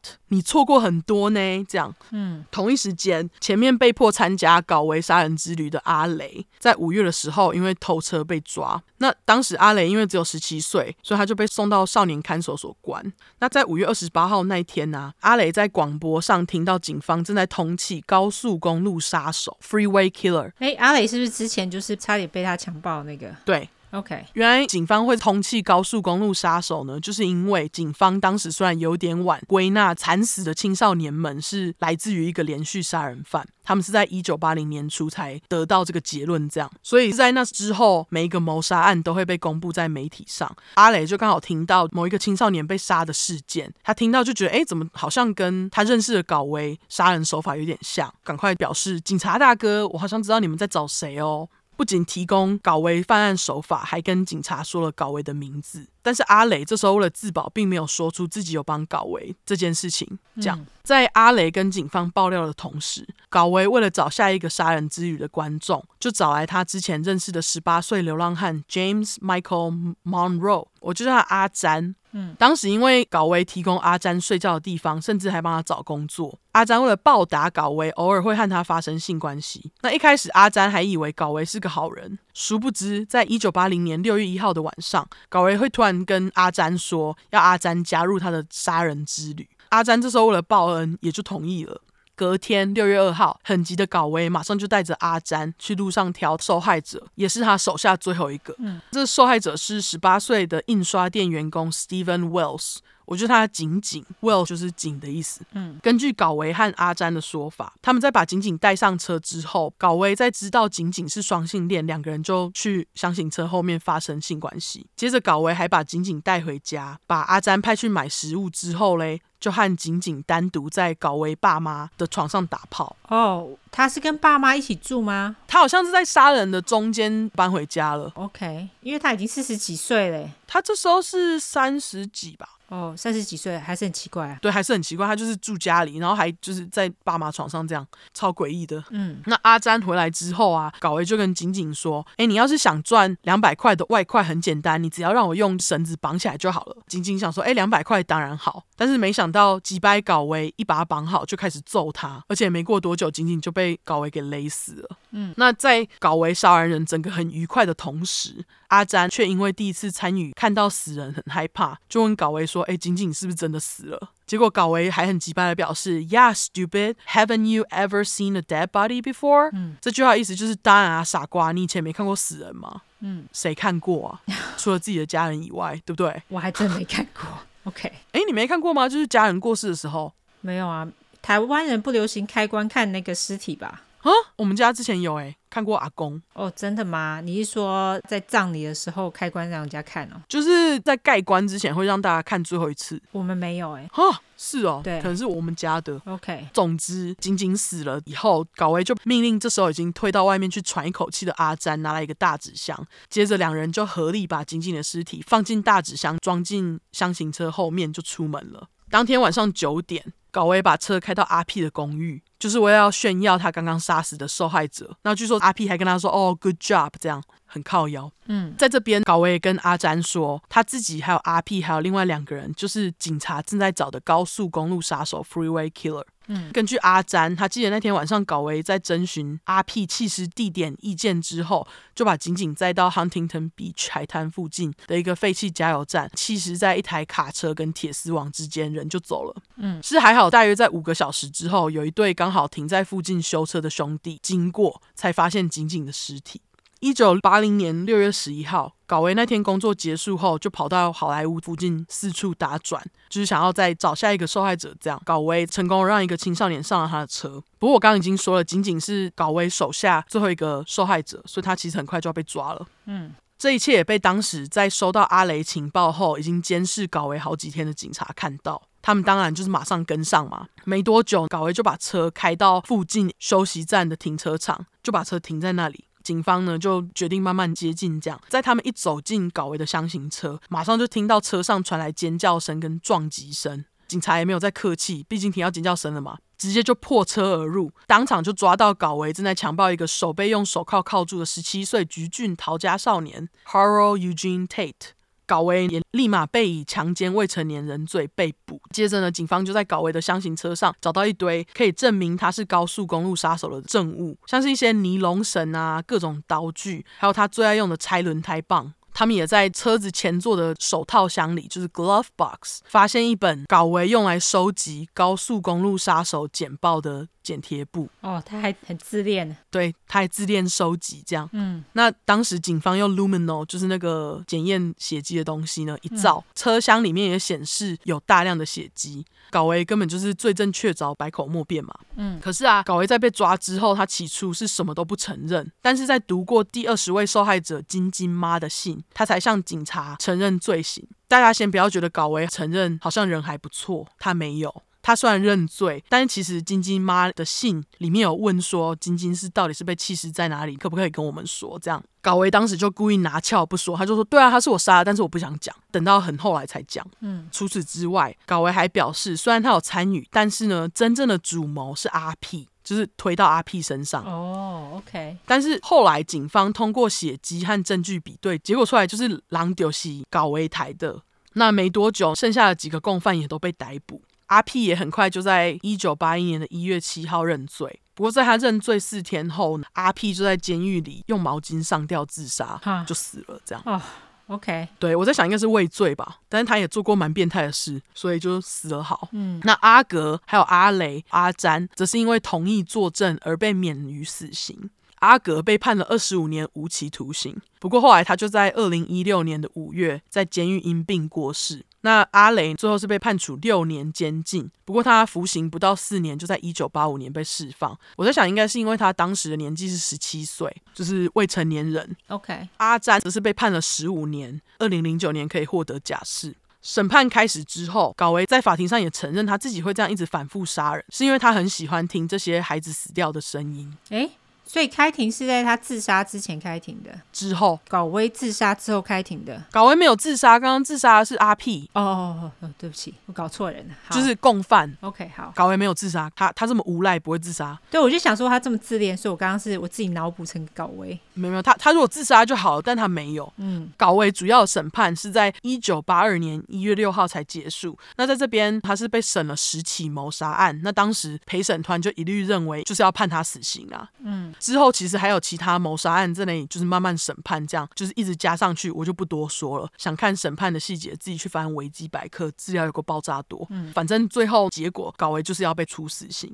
在等待死刑的期间，高威就被送到洛杉矶监狱，在那边他也认识了差不多变态、同样称号的公路杀手三点零兰迪 （Randy Kraft）。嗯，在监狱的时候，高威就把写作当作爱好，他甚至还出了一本书。除此之外，高威这时候还会故意写信给一些受害者的妈妈，就是故意在那里写说：“哦，我一点都不后悔杀你们的小孩。”这样，好鸡掰哦。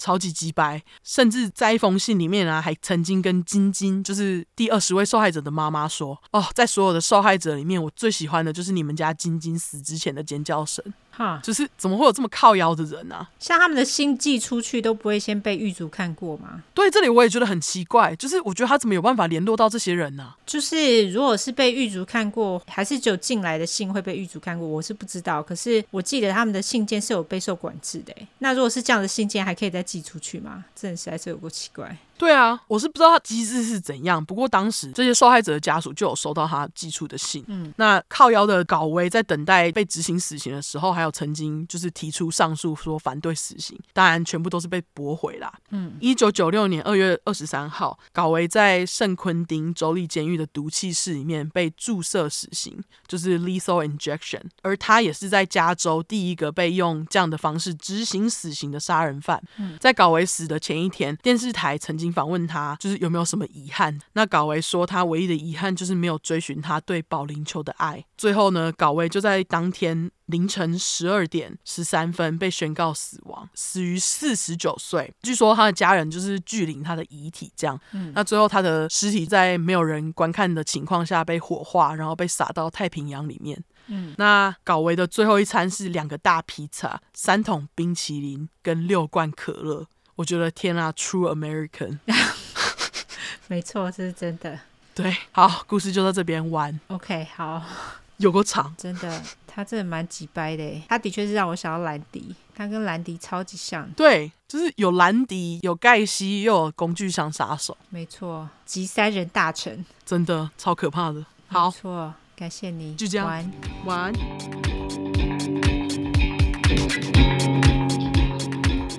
是我要讲的案件呢，喜欢恐怖元素的应该会很喜欢，而且它包含了说可怕的元素，像是邪教啊、食人啊，而且它那个邪教元素跟我们这一集的集数有点关系。对对对，不过这个也是巧合啦，因为我完全没有想到，他就自己找上门。哦，对，因为我就说，哎，你有特别找这个吗？有啊，他就说没有，哎，我就说，呃，我们这集是六十六，哎，下次要再找相同元素是六百集以后。六六六，对对，然后其他元素还有强暴、虐待等等，还有大家耳熟能详的 necrophilia 恋尸癖，当然也有杀人啦。除此之外，这是一个团体犯罪，就是跟你的是一样的。嗯，但团体犯罪一定会有个头头，所以等等我们就会以他为首。这也是我们讲的第一个跟开膛手有关的案件。由于这个案件呢，在当时闹得沸沸扬扬、人心惶惶，所以这个团体有 Chicago Rippers 的称号，一听就知道是发生在芝加哥。哦，对，所以就是芝加哥开膛手。叫开膛手，大家就知道他们会开膛，也不是真的把胸部打开啦。等会大家听了就知道了。好，先公布这个团体的主导人的名称，他叫 Robin Gate。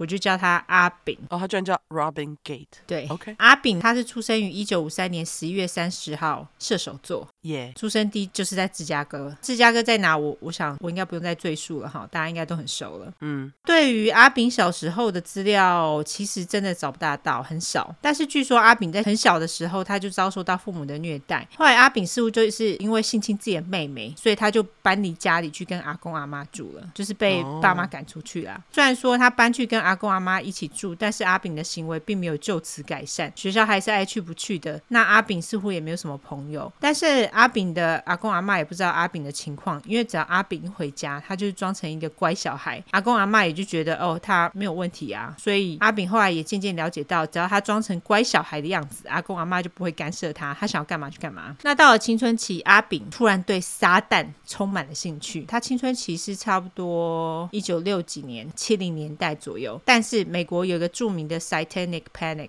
优质英语教学下，Satanic 就是撒旦的，Panic 就是恐慌。那在美国八零年代曾经造成一阵大恐慌，就是撒旦哦大恐慌。Oh. 当时首当其冲带起这波恐慌的电影就是著名的大法师，你有看过吧？哦哦，我只有看过片段，我好像没办法看完，就是太恐怖了。我小时候跟我弟还有我妹三个人一起看，我们看完之后，我们大概就是有长达一个礼拜都是手牵手一起去厕所上厕所啊，然后都一起睡觉。几岁？那时候大概就是小学吧，就年纪很小，好可怜。而且你弟不是小你很多？对，我弟那时候就年纪也很小，而是我妈跟我们讲的，她就说这部电影超级有名，然后我妈就叫我们看呢。我妈、啊、什么？你妈好好笑，他没有限制哎，完全没有，因为那部电影超可怕，而且因为他的主角是个小孩，所以我们就超怕的。我那时候都觉得我的床好像自己会动。就是我长大之后啊，他后来好像有再重上一次嘛？你有去看吗？有有有，我去电影院看，还是吓死我，因为就是小时候的阴影。真的？真的真的太可怕了。不错啊，你还去面对。我就是一个再看一次。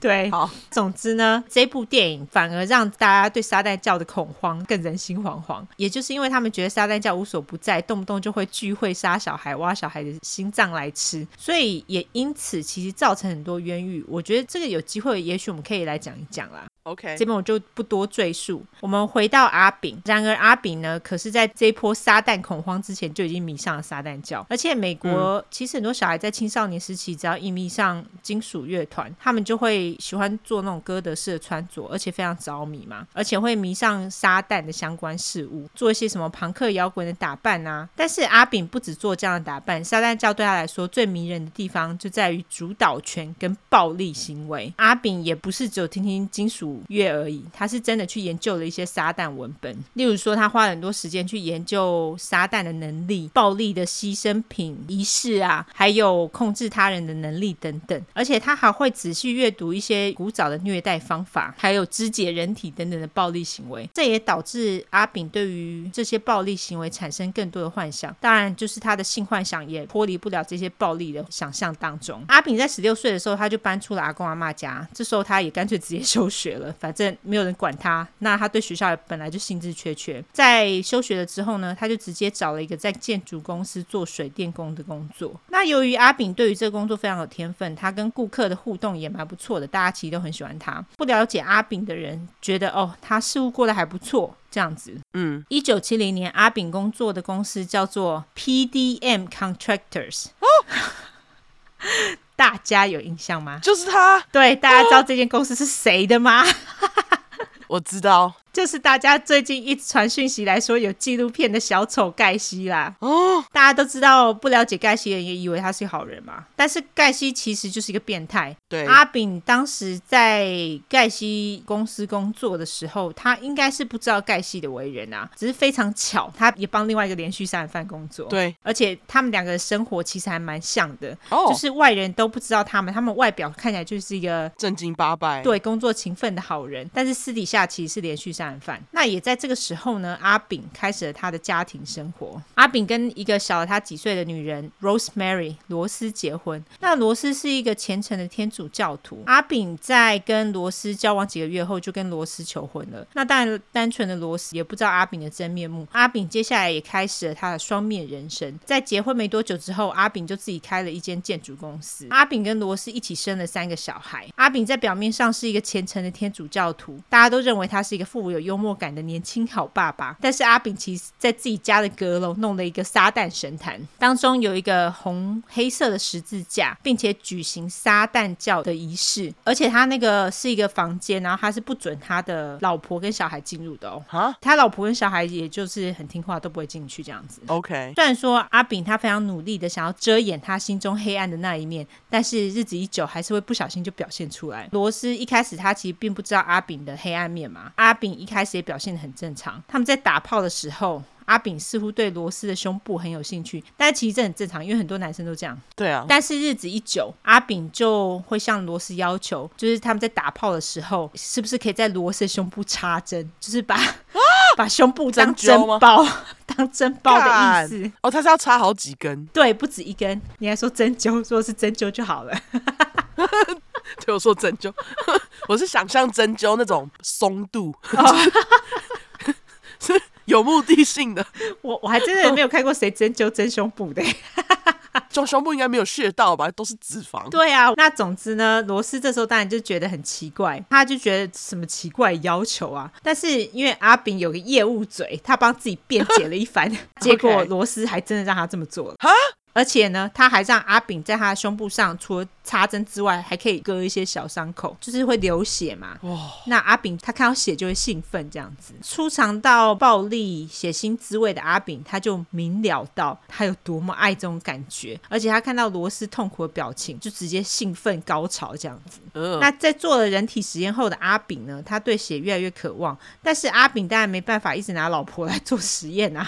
哦，对啊。也是因为他不想要让罗斯发现他的真面目啦，所以阿炳就开始跟一些年轻的梅亚约会。那由于当时罗斯都是在晚上工作，所以阿炳他就会在晚上的时候把梅亚带回家，因为老婆都不在，很容易就可以把梅亚带回家。更何况阿炳他长得也不差，年纪轻轻，但是事业有成，所以很多梅亚都为之倾心这样子。这些梅亚最年轻的只有十五岁哦。等下，那他现在几岁？他现在二十出头了。OK OK，但是都是找未成年。对，他都找一些十几岁的。刚开始呢，阿炳对梅亚都很绅士，但是在绅士完之后，他会更进一步的捏他们，会咬他们，然后再跟他们要求插针在他们身上，或是拿刀刺他们，或是划破他们的奶头。靠北哦，到底是凭什么去要求这些东西？哎、欸，可是那些梅亚就是还让他这么做，哎，所以其实就是不知道他怎么办到的。业业务嘴很厉害，对对对，业务嘴很厉害。就在阿炳以为自己跟年轻梅亚约会掩饰的很完美的时候，他以为罗斯完全没有发现，但是其实罗斯也不是笨蛋，他早就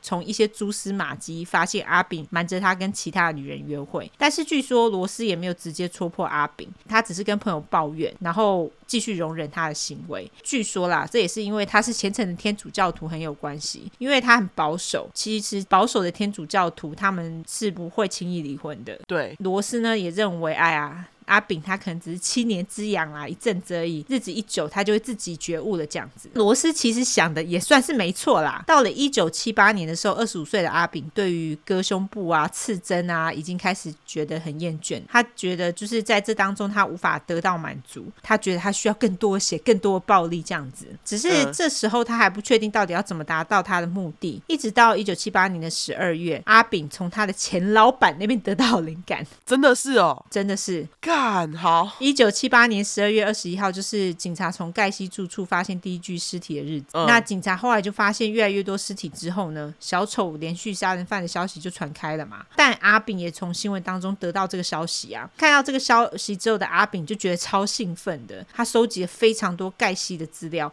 而且希望能够得知更多盖西伤害加害者的细节。哦，OK。阿炳的前老板看起来就是一个正常人，跟他一样嘛。但是私底下却虐杀了那么多人，这个就让阿炳看到了一线曙光。盖西的杀人消息呢，就在阿炳的心中埋下一颗种子。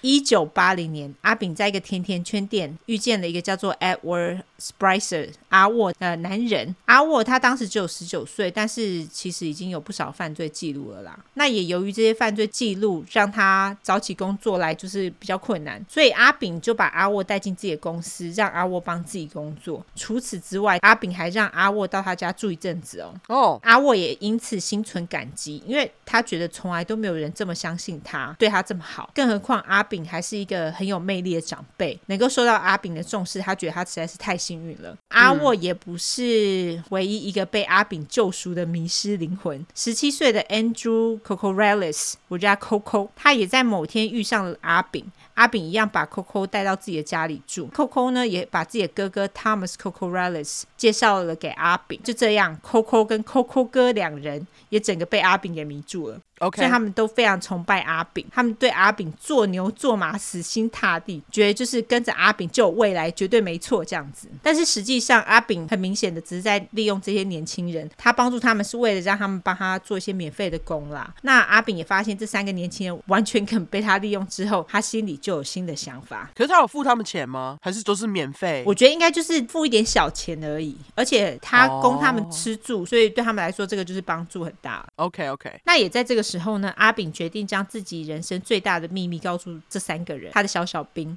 他将阿沃、Coco 跟 Coco 哥带到他阁楼的秘密小房间，跟他们坦白自己的撒旦教信仰。什么？那个秘密小房间，老婆跟小孩不能进去，只有这三个人居然可以进去？没错。好，他会这么做，就是让他们觉得自己很特别。就在这三人还在为自己眼前看到的东西瞠目结舌的时候，阿炳就表示，如果他们一起加入撒旦教的话，撒旦就会给他们力量哦。但是这三人心里到底怎么想的，我们无从得知。但是因为既然阿炳都给他们地方住跟东西吃，他们也觉得没有理由质疑阿炳的信仰。更何况阿炳把这个秘密告诉他们了，我刚不就说了，他们就觉得自己很特别，因为连老婆小孩都不能进去诶。所以他们三个人呢，就这样忠心耿耿的跟着阿炳一起信了撒旦教。那他们三个人也跟着阿炳一起到阁楼去做信仰撒旦的仪式，这样子。哦，他可能也有跟这三个人说，哎，我老婆小孩都不能进去哦，毕竟他是业务嘴。对，他一定有讲啦，我觉得，因为他不想要老婆小孩发现。对，一九八一年五月，二十七岁的阿炳觉得这三个人被他训练的也差不多了，可以实现他心里变态的幻想了。就在某天晚上，阿炳就带着这三个人跳进他们工作用的红色箱型车。哦，是红色的哦。阿炳在前座后面弄了一个隔板，就是他在前座跟那个后车厢中间有一个隔板，这样子就没有办法从前面的挡风玻璃看到车厢后面的那个后座是长怎么样嘛。接着呢，阿炳就开着车到芝加哥的街上狩猎。二十六岁的 Linda Sultan 小林就成了他们第一个受害者。小林有两个小孩，这一切都发生很快。阿炳就是将车子开到小林的身边，接着阿炳跳下车，把还在震惊状态的小林拖进厢型车后座。一行人就将小林的手用手铐铐在小林后面。接下来发生什么事，没有人真的知道啦。不过据说有两个可能性：一个是他们把小林留在厢型车的后面，或是带小林到某个汽车旅馆。因为这是根据他们后来做的事情，警察推测的。不管怎么样，阿炳接下来就控制了所有的人，叫大家轮流强暴小林。幻想这么多年，他幻想终于实现了嘛？而且他觉得居然比他想象中还爽。阿炳也在大家轮流强暴小林的过程当中，开始伤害小林。他拿着刀子对小林又割又刺。据说阿炳在伤害小林的时候也非常小心，因为他不想要一下子就把他给杀死，他是要看小林被伤害过程所表现出的痛苦表情，就是变态啦。不止对小林的胸部又割又刺，他后来甚至拿了钢琴线把小林的胸部整个直接切下来，超恐怖的，居然是线。啊！就是直接整个刮下来，哦、超恶心的。对对，我已经对 哦，像那个什么，就是你知道，就是有一种厨房，就是你在切蛋的那种东西。哦，对，就是我的想象。Oh my god，你形容的非常生动，就是把它经过那个线，那个蛋就就切了。哦，没错，就是差不多那样的感觉。好，对对，那个因为太恐怖，我突然想补充一个东西，就是在我的部分，你不是有问说我的箱型车是什么色吗？对，我的是浅绿色。哦，哎，我的是红的，你是绿的呢？对啊，怎么居然这样？但是居然不是白色的哦，钢琴线好，好 OK。那接着呢，阿炳又指使其他人对小林做变态的性侵行为，在做了一连串的变态性侵和性虐待之后呢，阿炳就觉得差不多了，所以一行人就把小林带到芝加哥南方的一个公园丢弃，让小林在那边自生自灭。小林也因为身上的重伤而死亡，因为毕竟胸部都被切了嘛。就是他丢在那里的时候是还没死，就是让他自己在那里等死就对了。对，这个其实是他们的 SOP，他们其实都是让他们等死。好贱哦！对，没错。但是他们在把小林丢掉之后呢，还没有完。阿炳把小林丢弃之后，他就带着小林被切下来的胸部回到阁楼的撒旦神坛。接着，阿炳念了一连串的撒旦经文，然后四个人就开始对小林的胸部自慰，而且吃了小林的胸部。嗯，是变态，就是 necrophilia 加 cannibal 的。没错，就是胸部，就是哦，就只有胸部，嗯、对。在不到一个星期，一九八一年的六月一号，就是小林被丢弃的公园附近的一间旅馆的经理就闻到了奇怪的味道。那经理本来以为是什么动物死掉了，所以他就走向草丛内，结果却出乎意料之外看到小林的尸体。那他当然吓爆啊，他就马上报警嘛。警察到现场之后呢，他们就发现小林的尸体状况非常恐怖。小林只穿着上衣、袜子跟一条带血的内裤，内裤呢则是被拖到大腿的中间。更奇怪的是，小林的袜子。里面还被塞了一捆钱，这也表示杀了小林的人动机不是钱财，那个钱对他们来说有点像是仪式的一部分。小林的身体呢，因为被伤害的很严重，所以警察花了很多时间才确定小林的身份，因为就是整个已经看不清楚到底是谁这样子。也因为太多伤口，伤口又很大，所以小林尸体腐化程度非常严重。警察本来以为小林的尸体已经被弃尸好几周了，但是在法医鉴定之后，他们就确认小林其实是前几天才被杀害的。所以你就知道他的身体被伤害的多严重，就是因为创伤很大，所以腐化的更快，这样。对，没错没错，哦、就身上很多伤口这样。Okay. 因为小林的身份已经被确定了，验了尸，但是警察还是毫无头绪，因为他们不知道到底是谁会这么做嘛。那小林的案件就这样不了了之。一九八一年夏天，阿炳一行人又绑架并且虐待两个女人，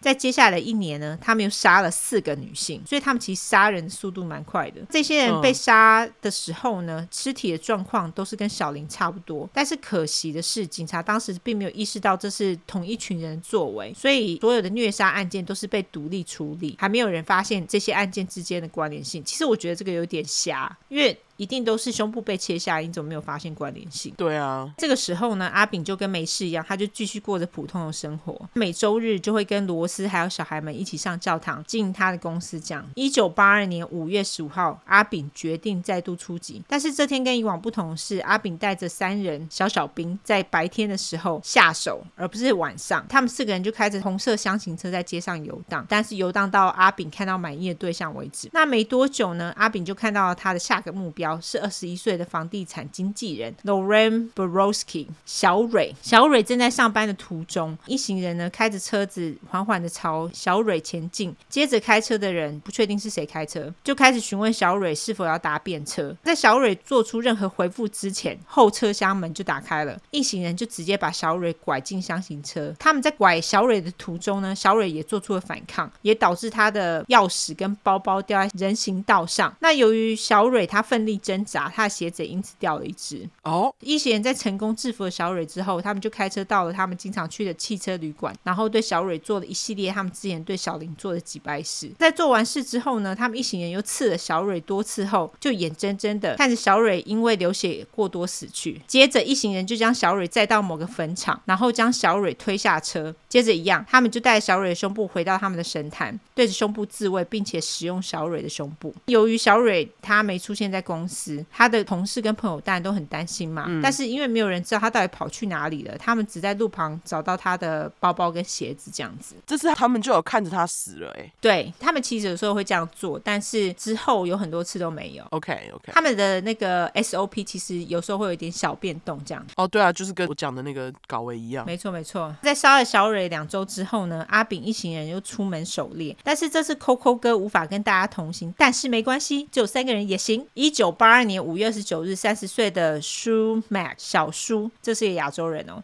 Okay. 当天小舒在家里的餐厅工作完之后，他原本是哥哥载他回家的，但是因为小舒跟哥哥起了口角，所以哥哥就把小舒给赶下车，叫小舒去搭后面亲戚的车子回家。但是当天半夜一点，小舒他是独自一个人走在没有人的路上，可能亲戚的车子离也比较远之类的。这个时候呢，红色的箱型车就靠近了小舒，把小舒拐进车内后，他们就把他打昏。三人将小叔带到了一个没有人的建筑工地，然后开始对小叔施暴。他们一直不停踢打小叔，后来还将小叔的头骨给打裂了。接着对小叔做了跟小林还有小蕊一样的事情，然后将他的胸部给割下来。接着阿炳还在小叔的腹部戳了好几个洞。在这之后，他们就是一样把小叔留在那个建筑工地等死。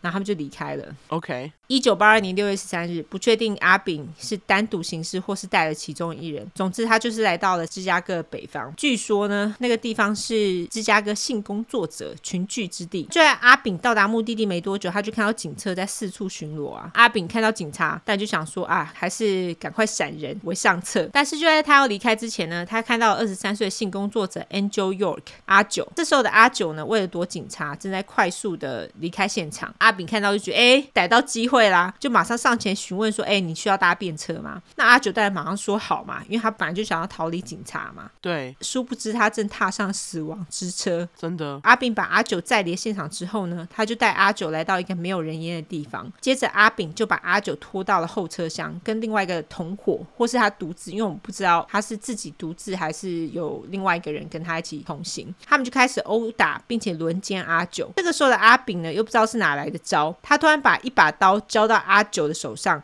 跟阿九说：“如果你把自己的胸部切下来的话，我们就让你走。”啊，那阿九能怎么样？他只能边哭边开始切自己的胸部嘛。但是当阿九开始用刀子割自己的胸部的时候呢，流出来的血让阿炳非常的兴奋。阿炳呢就马上把刀子抢过来，开始自己将刀子戳得更深入，切了阿九的胸部。接着又对阿九做了其他的性虐待。在虐待完毕之后呢，阿炳用不知道为什么这次用胶带把阿九的伤口给贴了起来。接着就把阿九推出了厢型车，把阿九丢在那个小巷弄当中，就是也是要让他等死。他用胶带不就会有指纹？他可能有戴手套吧。Oh, OK。总之这一次阿炳并没有将阿九的胸部带回去做撒旦仪式，因为他觉得他不需要再为自己的欲望找借口，因为其实他做的这些事情也不是为了撒旦，只是为了他自己个人欲望。对。就在阿炳离开现场之后没多久，一个路人经过了小巷，看到阿九，那他也马上赶快上前检视阿九。那虽然说阿九流了很多血，但是他居然还活着。哦，我觉得是因为他用。胶带把他胸部贴起来，因为其实那就是止血。于是这个路人呢，就赶快把阿九带到医院，结果阿九也奇迹似的生还了。哦，我觉得也是还好，就是真的那个路人发现他发现的很快。对对对，也是主要也是这个，就他运气还不错。在经过治疗之后呢，阿九跟警察说发生了什么事情，但是因为整个过程真的太恐怖、太惊吓了，阿九受到非常严重的创伤，所以实际上他有很多细节都记不起来。但是阿九记得一件关键的事，就是他是被拐进一个红色箱型车内的。那也在这个时候呢，警察因为还没有把这些胸部被切下来的受害者的案件连接起来嘛，这也许解释了为什么阿炳其实留了阿九一条生路，因为警察没有发现是同一个人干的，所以他就觉得自己超棒棒，没人抓得到他。嘿，但是没多久呢，警察就突然发现。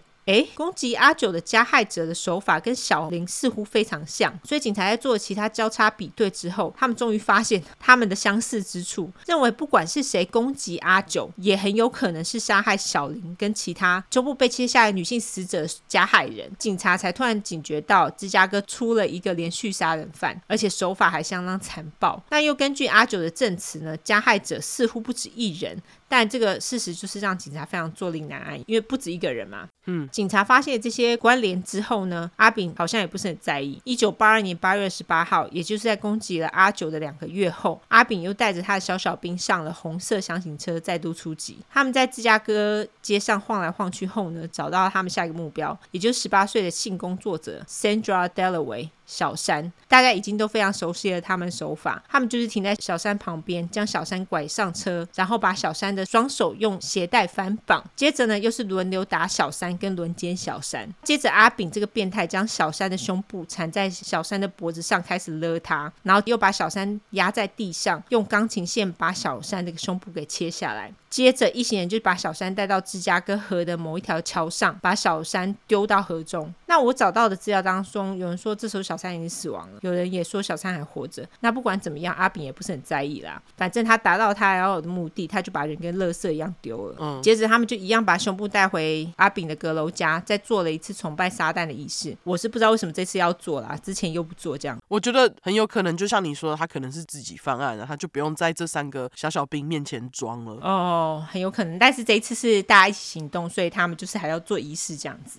我猜是这样啊，嘿，OK，有可能，我觉得蛮合理的。反正仪式内容我就不赘述了，就是跟之前一样。在杀了小三后的两周呢，马不停蹄的阿炳跟小小兵也闲不下来，他们又再度出动了。我想说，你们都不用工作，真的很闲。没有啊，就老板呢、啊。他是老板，然后跟他的那个也是，他们在路上闲晃了几个小时之后，就找到下一个受害者，也就是三十岁的 Rose Davis 玫瑰。玫瑰是某个公司的行销执行长，虽然他不是性工工作者，但是阿炳当然没在管的，只要是他想要的对象，他就得要得手这样子。接下来的 SOP 就一样，我不再说一次了。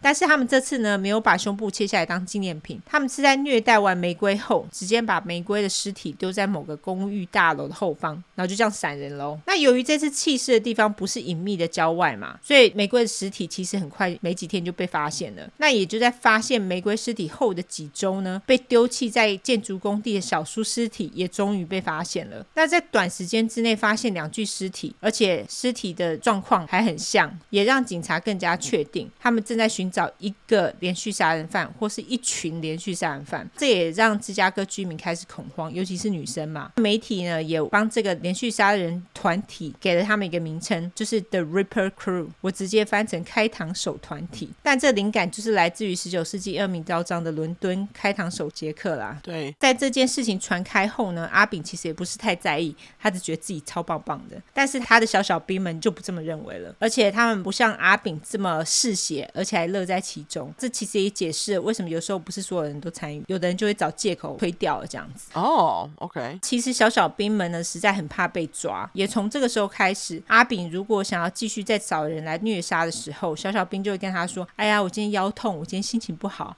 或是用其他借口来拖延参与行动。”虽然如此呢，阿炳也没有因此烦恼，因为还有其他的事情比这个更大条。对阿炳来说了，因为在这个时候呢，不知道怎么回事，明明就知道就是太闲嘛，阿炳的公司收入突然巨减，就是因为他都不去工作，都在杀人啊。靠腰，你看，这老板都不工作，那公司要赚什么屁钱？对啊，都忙着杀人，没在工作。对啊。那反正就是因为公司的收入巨减，就导致他付不出生活费跟房租嘛。阿炳的老婆罗斯这时候为了要帮忙家里的支出，他也开始增加他在餐厅当女服务生的班。那这个时候的阿炳呢，不但无法养家，小小兵又拖半天不想再出动嘛。那什么事情都已经不在他掌握当中，控制不了情况之下，他就心里开始觉得很阿宅，也很愤怒。这个时候呢，充满怒气的阿炳，因为一个月都没有虐杀任何人的，哦，就更气了这样子。对。于是，在一九八二年十月六号，阿炳终于说服小小兵们坐上他的红色厢型车出动。但是，一行人在街上闲晃了两个小时，都没有找到合适的人选。据说很有可能是因为当时所有的女性已经开始警觉到这个连续杀人犯的存在，所以没有人敢自己走在街上。当然，这又让阿炳更怒啦，他就突然拿起了他的散弹枪。接下来倒霉的是二十八岁的 Rafael Tirado 拉法叶。这时候的拉法叶呢，跟一个朋友在电话亭。讲话，阿炳他就拿起了枪朝电话亭开了好几枪。拉法叶跟朋友两个人当然就是很慌张，想要找地方躲，但是没地方躲嘛。最终拉法叶就被射杀，就是他就死了。那他的朋友则是重伤。虽然这次的枪击事件没有包含之前阿炳所想要的虐待或性侵等等，但是阿炳他觉得他自己有控制权，控制人家的生死权呐、啊，这也让阿炳北宋的心情稍微得到了释放。虽然阿炳这么想，但是他的小小兵们却不这么想。阿沃、Coco 跟 Coco 哥三个人超级傻眼。哎，对啊，因为他是光天化日就直接在街上杀人呢，对，根本就是逃被抓。而且就像你说的，之前阿炳他找女人虐杀，他们以为是为了要做那个撒旦教的仪式。对，但是这个直接随便乱杀人，这跟撒旦仪式没有关系呀。对啊，所以他们就觉得这根本就两码子事，他们就觉得很傻眼这样子。所以小小兵三人对阿炳这个作为，虽然说没有性虐待或是虐杀，他们反而觉得非常不舒服。虽然如此呢，他们就小小兵啊，他们也没有要反叛阿炳的意思，也就随他了这样子。哦，是说他们在那里闲晃两个小时，公司就已经没赚钱了，还不回去赚钱，在那里闲晃，真的是 莫名其妙。对，他无法养家，还不回去工作，还要去杀人，然后他一个月都没虐杀人，那怎么不去赚钱？完全是不是？这 很鸡掰，哦、没错。就在一行人回家之后呢，大家就直接鸟兽散。但是阿炳却觉得还不满足。当晚，他又自己一个人开了厢型车出游。接着，他就找到了他下一个目标，也就是二十岁的性工作者 Beverly Washington 小贝。阿炳上前就是跟小贝询价嘛。那由于阿炳真的太想要小贝上车了，他巴不得他马上上车，不管小贝说多少钱，阿炳都 OK OK OK，好，你赶快上车就对了。而且呢，他还愿意付更多的钱。虽然说阿炳这么迫切，小贝觉得怪怪的。但是他还是收了阿炳的钱之后就跳上车了。接着阿炳就将车子开到一个人烟稀少的地方，就要小贝到后车厢去。但是小贝马上严正拒绝。于是阿炳他就拿出了散弹枪指着小贝，就是生命被威胁了嘛。小贝只好乖乖的走到后车厢去。接着阿炳就叫小贝把衣服脱光光，然后把小贝的手铐起来，他就开始强暴小贝。在这个时候，阿炳的小小兵因为都不在，就他一个人。阿炳觉得。哦，没有人可以帮忙，所以他就拿了一把药丸，要小贝吞下去。你知道是什么药吗？不知道，我猜应该是那种就是 counter top 都可以拿到的，例如说什么安眠药啊、止痛药啊，OK，就是会让你睡着的药啦。因为他觉得这样子才能够比较好控制小贝。嗯。那小贝他也只能含泪吞下所有的药丸。小贝昏过去后呢，阿炳马上把小贝的胸部给切了下来。那时候小贝还是在昏迷的状态，所以他也不知道他到底是死还是活着的。他就把小贝丢到了某个铁道上面，然后就拿着小贝的胸部开心的回家了。嗯，在阿炳离开后没多久，一个路人看到被丢在铁道上的小贝。那因为小贝身上都是血嘛，所以路人本来以为小贝已经死了。但是就在他这么以为的时候呢，小贝突然动了一下，路人才发现。发现哎，因为他还活着，然后就赶快把小贝送医。小贝的伤势相当严重，但是医生还是救活了小贝。警察也马上赶到了医院，因为他们知道这是芝加哥开膛手的一贯作风嘛。他们希望小贝能够多提供一些讯息。这时候小贝因为很虚弱，没有办法讲话，但是小贝也没有这么容易就放弃。他把他自己知道的资讯通通写在一个本子上，然后用眨眼的方式来回答警察那种 yes no 的问题，就是是或不是的问题。哦、超赞的，没错，很厉害。嗯，对，警察一。从小贝的身上得到非常多的资讯。小贝他也表示，攻击他的人呢是一个二十五岁的瘦白人，有油油的棕色头发，跟上唇就是有胡子，而且他还穿着法兰绒上衣。还有方头的靴子，并且表示呢，这个人开着红色的箱型车，在前座跟后座中间有一个木头隔板，然后在车子前方的后照镜啊，还挂着羽毛吊饰。哇，他记得很清楚哎。对对对，他记得很多细节，而且警察后来还根据小贝给的资讯做人物画像，所以小贝其实提供了非常多的资讯。在提供人物画像之后呢，警察就将这些所有的讯息马上散布给芝加哥所有的警察。在一九八二年十月十号，十五岁的 Steve Leave Grease 阿史，他走在回家的路上，在回家的路上，阿史走了一个捷径。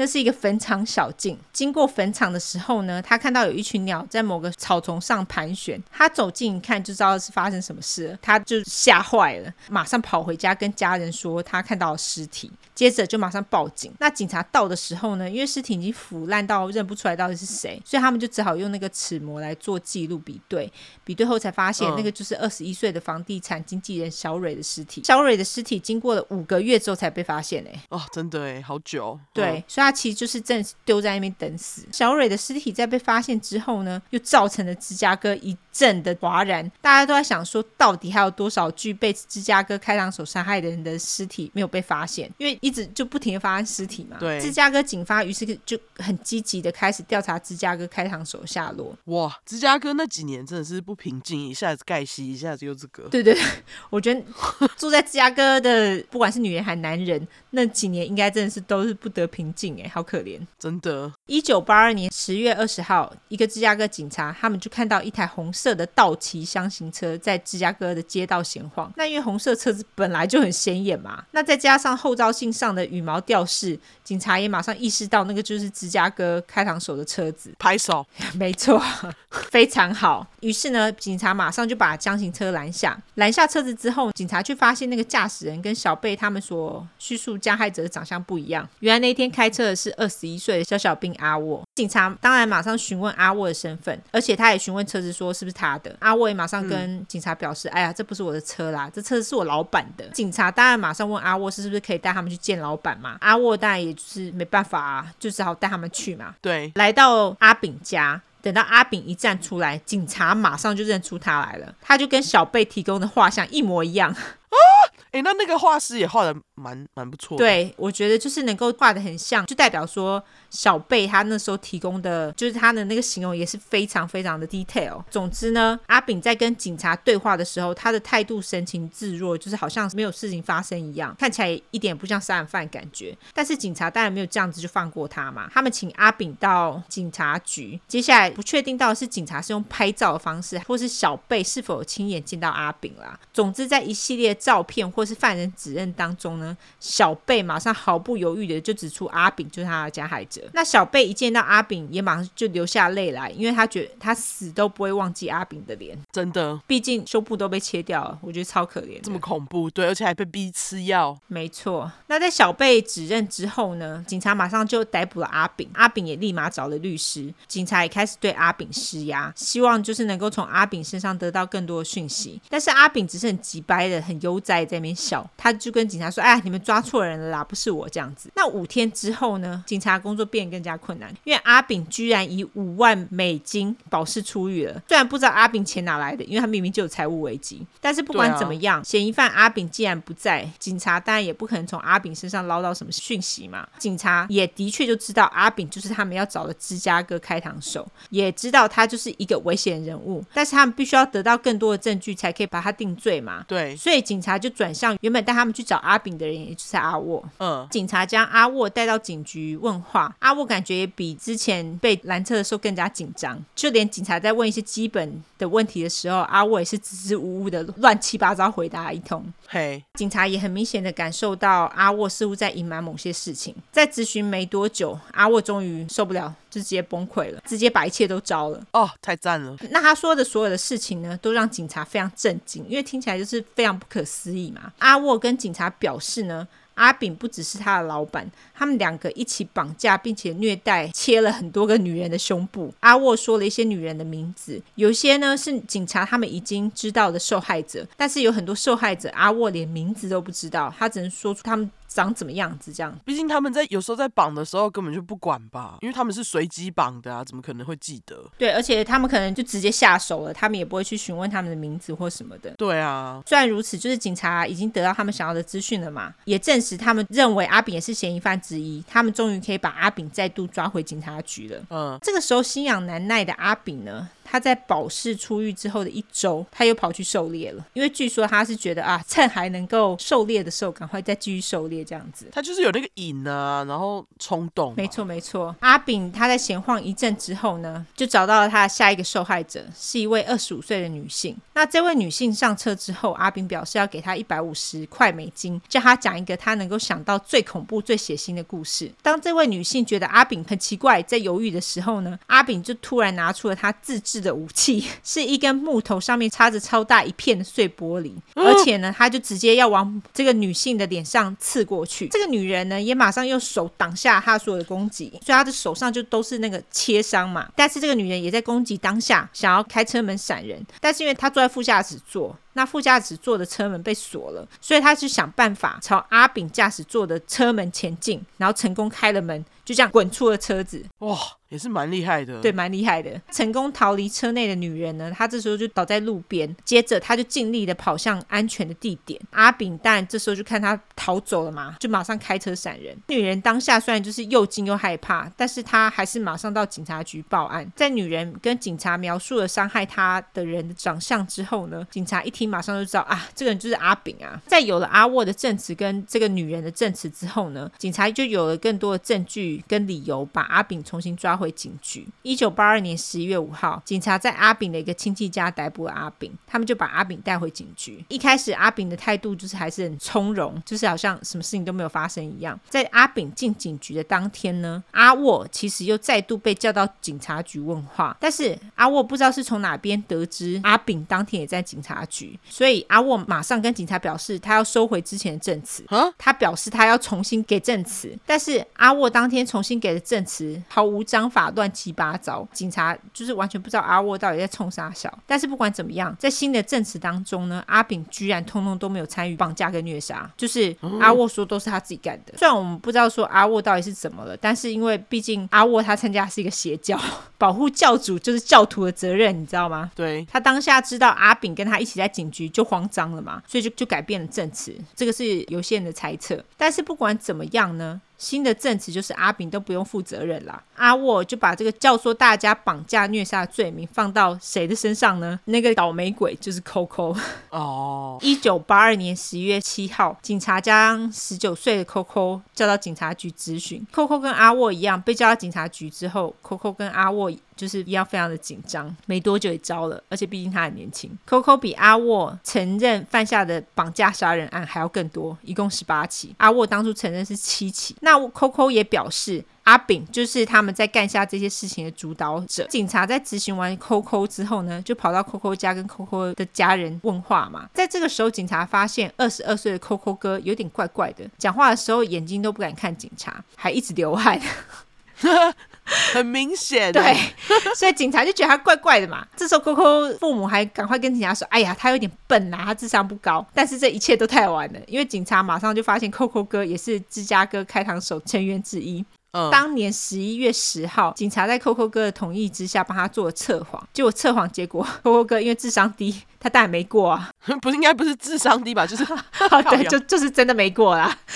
对啊，就是真的没过，就是他哎。欸警察来，他都不敢看警察，还流汗呢。测谎怎可能过？对，这倒是真的。对啊，跟智商无关，跟智商无关。哎，在这之后呢，Coco 哥就承认他曾经参与其中三起绑架虐杀的案件，那其中一起就是小蕊的案件，并且他也跟警察说了更多虐杀的细节。警察听到细节后，很惊讶的问 Coco 哥，问他们说：“你们做出这些事情的理由到底是什么？”Coco 哥给的理由让警察更大吃一惊，因为 Coco 哥表示他们是以撒旦之名而伤害这些女人的，而且还说阿炳是阿炳把撒旦信仰介绍给其他三个人，还说他们把胸部切下来的目的就是为了进行撒旦教的食人跟自卫仪式。Coco 哥还表示呢，他们通常会在某个汽车旅馆或是阿炳家的阁楼进行仪式，而且阿炳还有一个盒子是专门用来装这些被切下来的胸部，而且他说他曾经看过那个盒子里面的胸部高达十五对。可是他们不是吃了吗？我觉得他们应该只有吃部分就是他们可能没有全部使用完毕。Oh. OK OK，警察在听了 Coco 哥的证词之后，当然就是要去求证嘛。他们就跑到他们会去的汽车旅馆，跟那个老板问话。那汽车旅馆的员工也表示，阿炳的确曾经跟他们租了很多房间来 party 用，就或是一些奇怪的宗教聚会使用。警察也的确跑到了阿炳家的阁楼。那他们在阿炳家的阁楼也找到了撒旦教的神坛，还有一些撒旦教相关的文本。他们也找到了 Coco 哥所形容的盒子，但是警察并没有在盒子里面找到胸部或是血迹等的相关证物，就是没有明确的证据啦。嗯，警察也很难将阿炳定罪，他们只能用小小兵的证词试图将阿炳定罪。但是有一个很大的问题，就是小小兵们的证词不但非常乱无章法，而且不连贯。他们三个人的证词，不管是时间或者地点，他们就是三个人说的都不一样啊，所以他们没有办法做正确的比对，也就没有办法证明任何一个人是死在他们手中。哈，因为他们地点跟时间就是都乱七八糟的。嗯，于是警察就决定用另外一个方法，他们决定用手边找到的尸体来做比对。他们手边有的尸体的资讯分别是小林、小蕊、小苏、小山、玫瑰跟拉法叶，以及另外一个警察无法确认身份的尸体。于是小小兵就承认他们绑架并且虐待了这些女人。他们所讲的细节呢，也跟尸体上的伤势符合。警察最终也能够以八起谋杀案起诉。但是小小兵三人就扣扣哥一人跟警察确认阿炳有参与其中这样子，但是阿沃跟 Coco。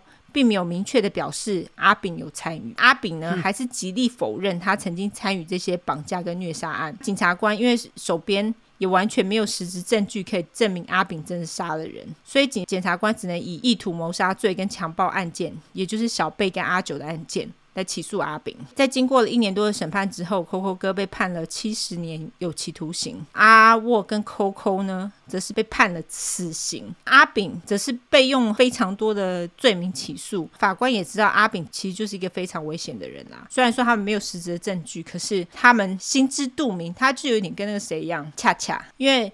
恰恰也没有实质杀人的证据，可是他就是一个教唆者吧。对啊，所以法官在阿炳的身上使用了最重的刑罚，阿炳被判了一百二十年的有期徒刑。一九八九年，Coco 他还试图想要上诉收回他的证词，但是他的上诉后来被驳回。一九九九年三月，三十五岁的 Coco 他就用注射毒药的方式执行死刑了。据说他也是伊利诺伊州在废除死刑之前最后一个被处死的。阿沃在二零零三年的时候被处以终身。监禁，因为他本来是死刑嘛。对，Coco 哥的证词后来不知道为什么改了。我不知道是改成怎么样，好像是把一些他之前犯过的罪，他就收回了。总之呢，嗯、他在监狱里面，他就成了虔诚的基督教徒。他也跟小蕊的家人做了正式的道歉。二零一九年，五十八岁的 Coco 哥在服了一半的刑期之后，他就被假释出狱了。但他被假释出狱，很多人不满嘛。但是警察表示，Coco 哥真的已经改邪归正了，他们不用担心他了。真正要担心的是阿炳。他们也保证呢，阿炳会在二零四二年之前都无法出狱，所以他现在活着哦。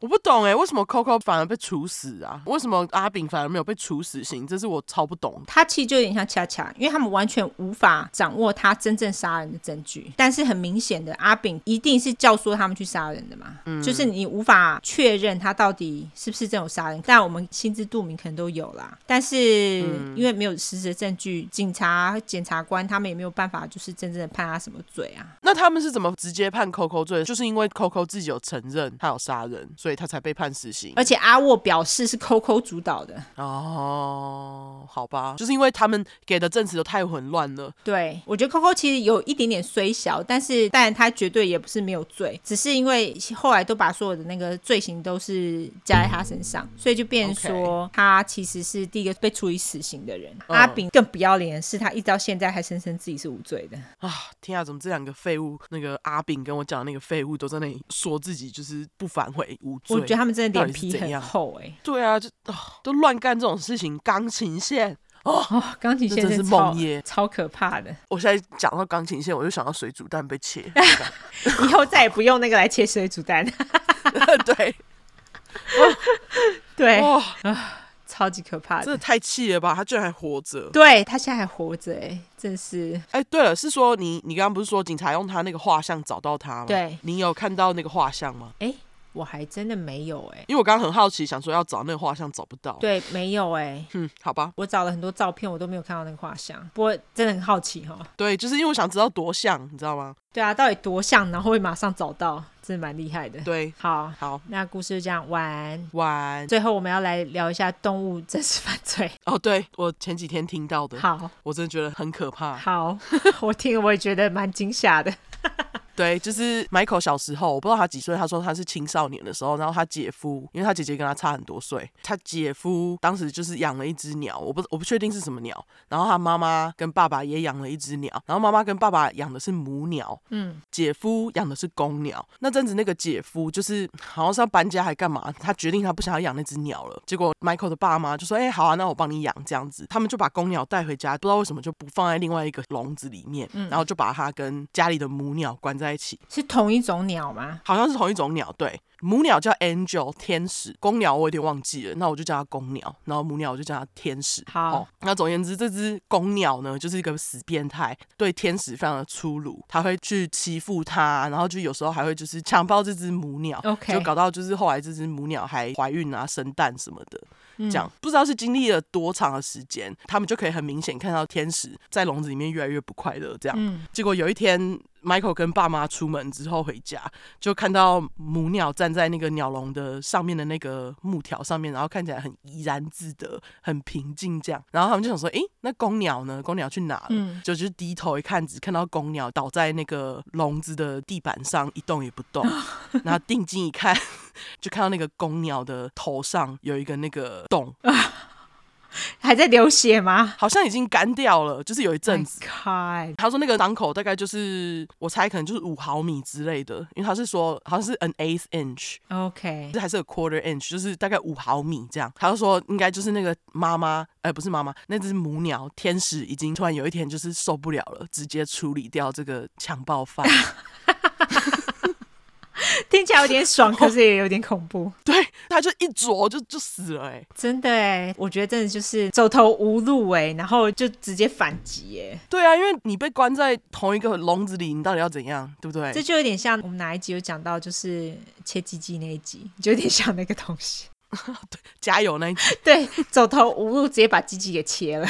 对，他是直接啄死另外一只鸟的头，这样。真的，而且你不是说后来那只母鸟也有生蛋吗？哦，对对对，它其实就在它被强暴之中，其实有生蛋。然后 Michael 爸妈因为不想养，后来就把那个蛋拿出去外面，就是拿自己烂掉，就是没有让它孵化，这样吧，就是处理掉了。对啊，我觉得这个我不懂他父母为什么要这样做，好可怜。对，就是为什么你要把他们两个关在一起，然后生蛋之后又不要养，那干嘛关在一起？对啊，就是啊。真是，就是这样的目的是什么？有点可怜。那反正不管怎样，我我就觉得天啊，太神奇了。他把那只公鸟啄烂，搞不好也是因为蛋被拿走，一气之下也有可能。但是那个好像没有关系，好像不是说蛋被拿走，他才马上啄。我觉得可能就是真的是受不了。然后 Michael 说，后来那只天使变得非常快乐。在他啄死施暴者之后，拿回自己的鸟笼。我想也是，我想也是。我当时听到就觉得天哪，一定要跟大家讲。没错，这故事真的实在太惊悚了。对，就是家暴犯，就是哎，好好爽的故事哦，惊悚又爽的故事。欸、对，感谢你提供。好了，那我们最后就是再稍微来推推一下，我们现在在贩卖商品，就是四款耳环。哦那希望大家能够尽快去订购，因为这批做完之后，我真的就没有时间再做了。对，这批之后做完，就是之后出周边，可能有一阵子都是我会弄这样子。对，就是我自己亲手做的东西，不知道要等到什么时候。所以如果说大家有兴趣的话，就是多多支持喽。对，哦对了，那个 Vana Candles 跟我们说，感谢大家的支持，卖的还不错，谢谢你们大家。没错，那记得五月三十号之前，我们的 True Crime。T R U E C R I M E，对，还是有八五折哈，全馆八五折。对，如果你到时候还有需要，还是可以用。没错，一直到五月三十一号以前哦。好啦，对，最后我们来社交软体一下。好，我们的社交软体的话呢，就是脸书跟 Instagram，只要搜寻出来的出跟失快的快，后面就是 True Crime T R U E C R I M E。如果只想搜寻英文的话呢，就是两次 True Crime T R U E C R I M E T R U E C R I M E。没错，那喜欢我们的话呢，就麻烦五星订阅加呃评论。是吧？五星订阅加评论，然后没错，更喜欢我们话就麻烦投内喽，好不好？没错，感谢大家。对，就这样，大家再会啦，拜拜。拜拜。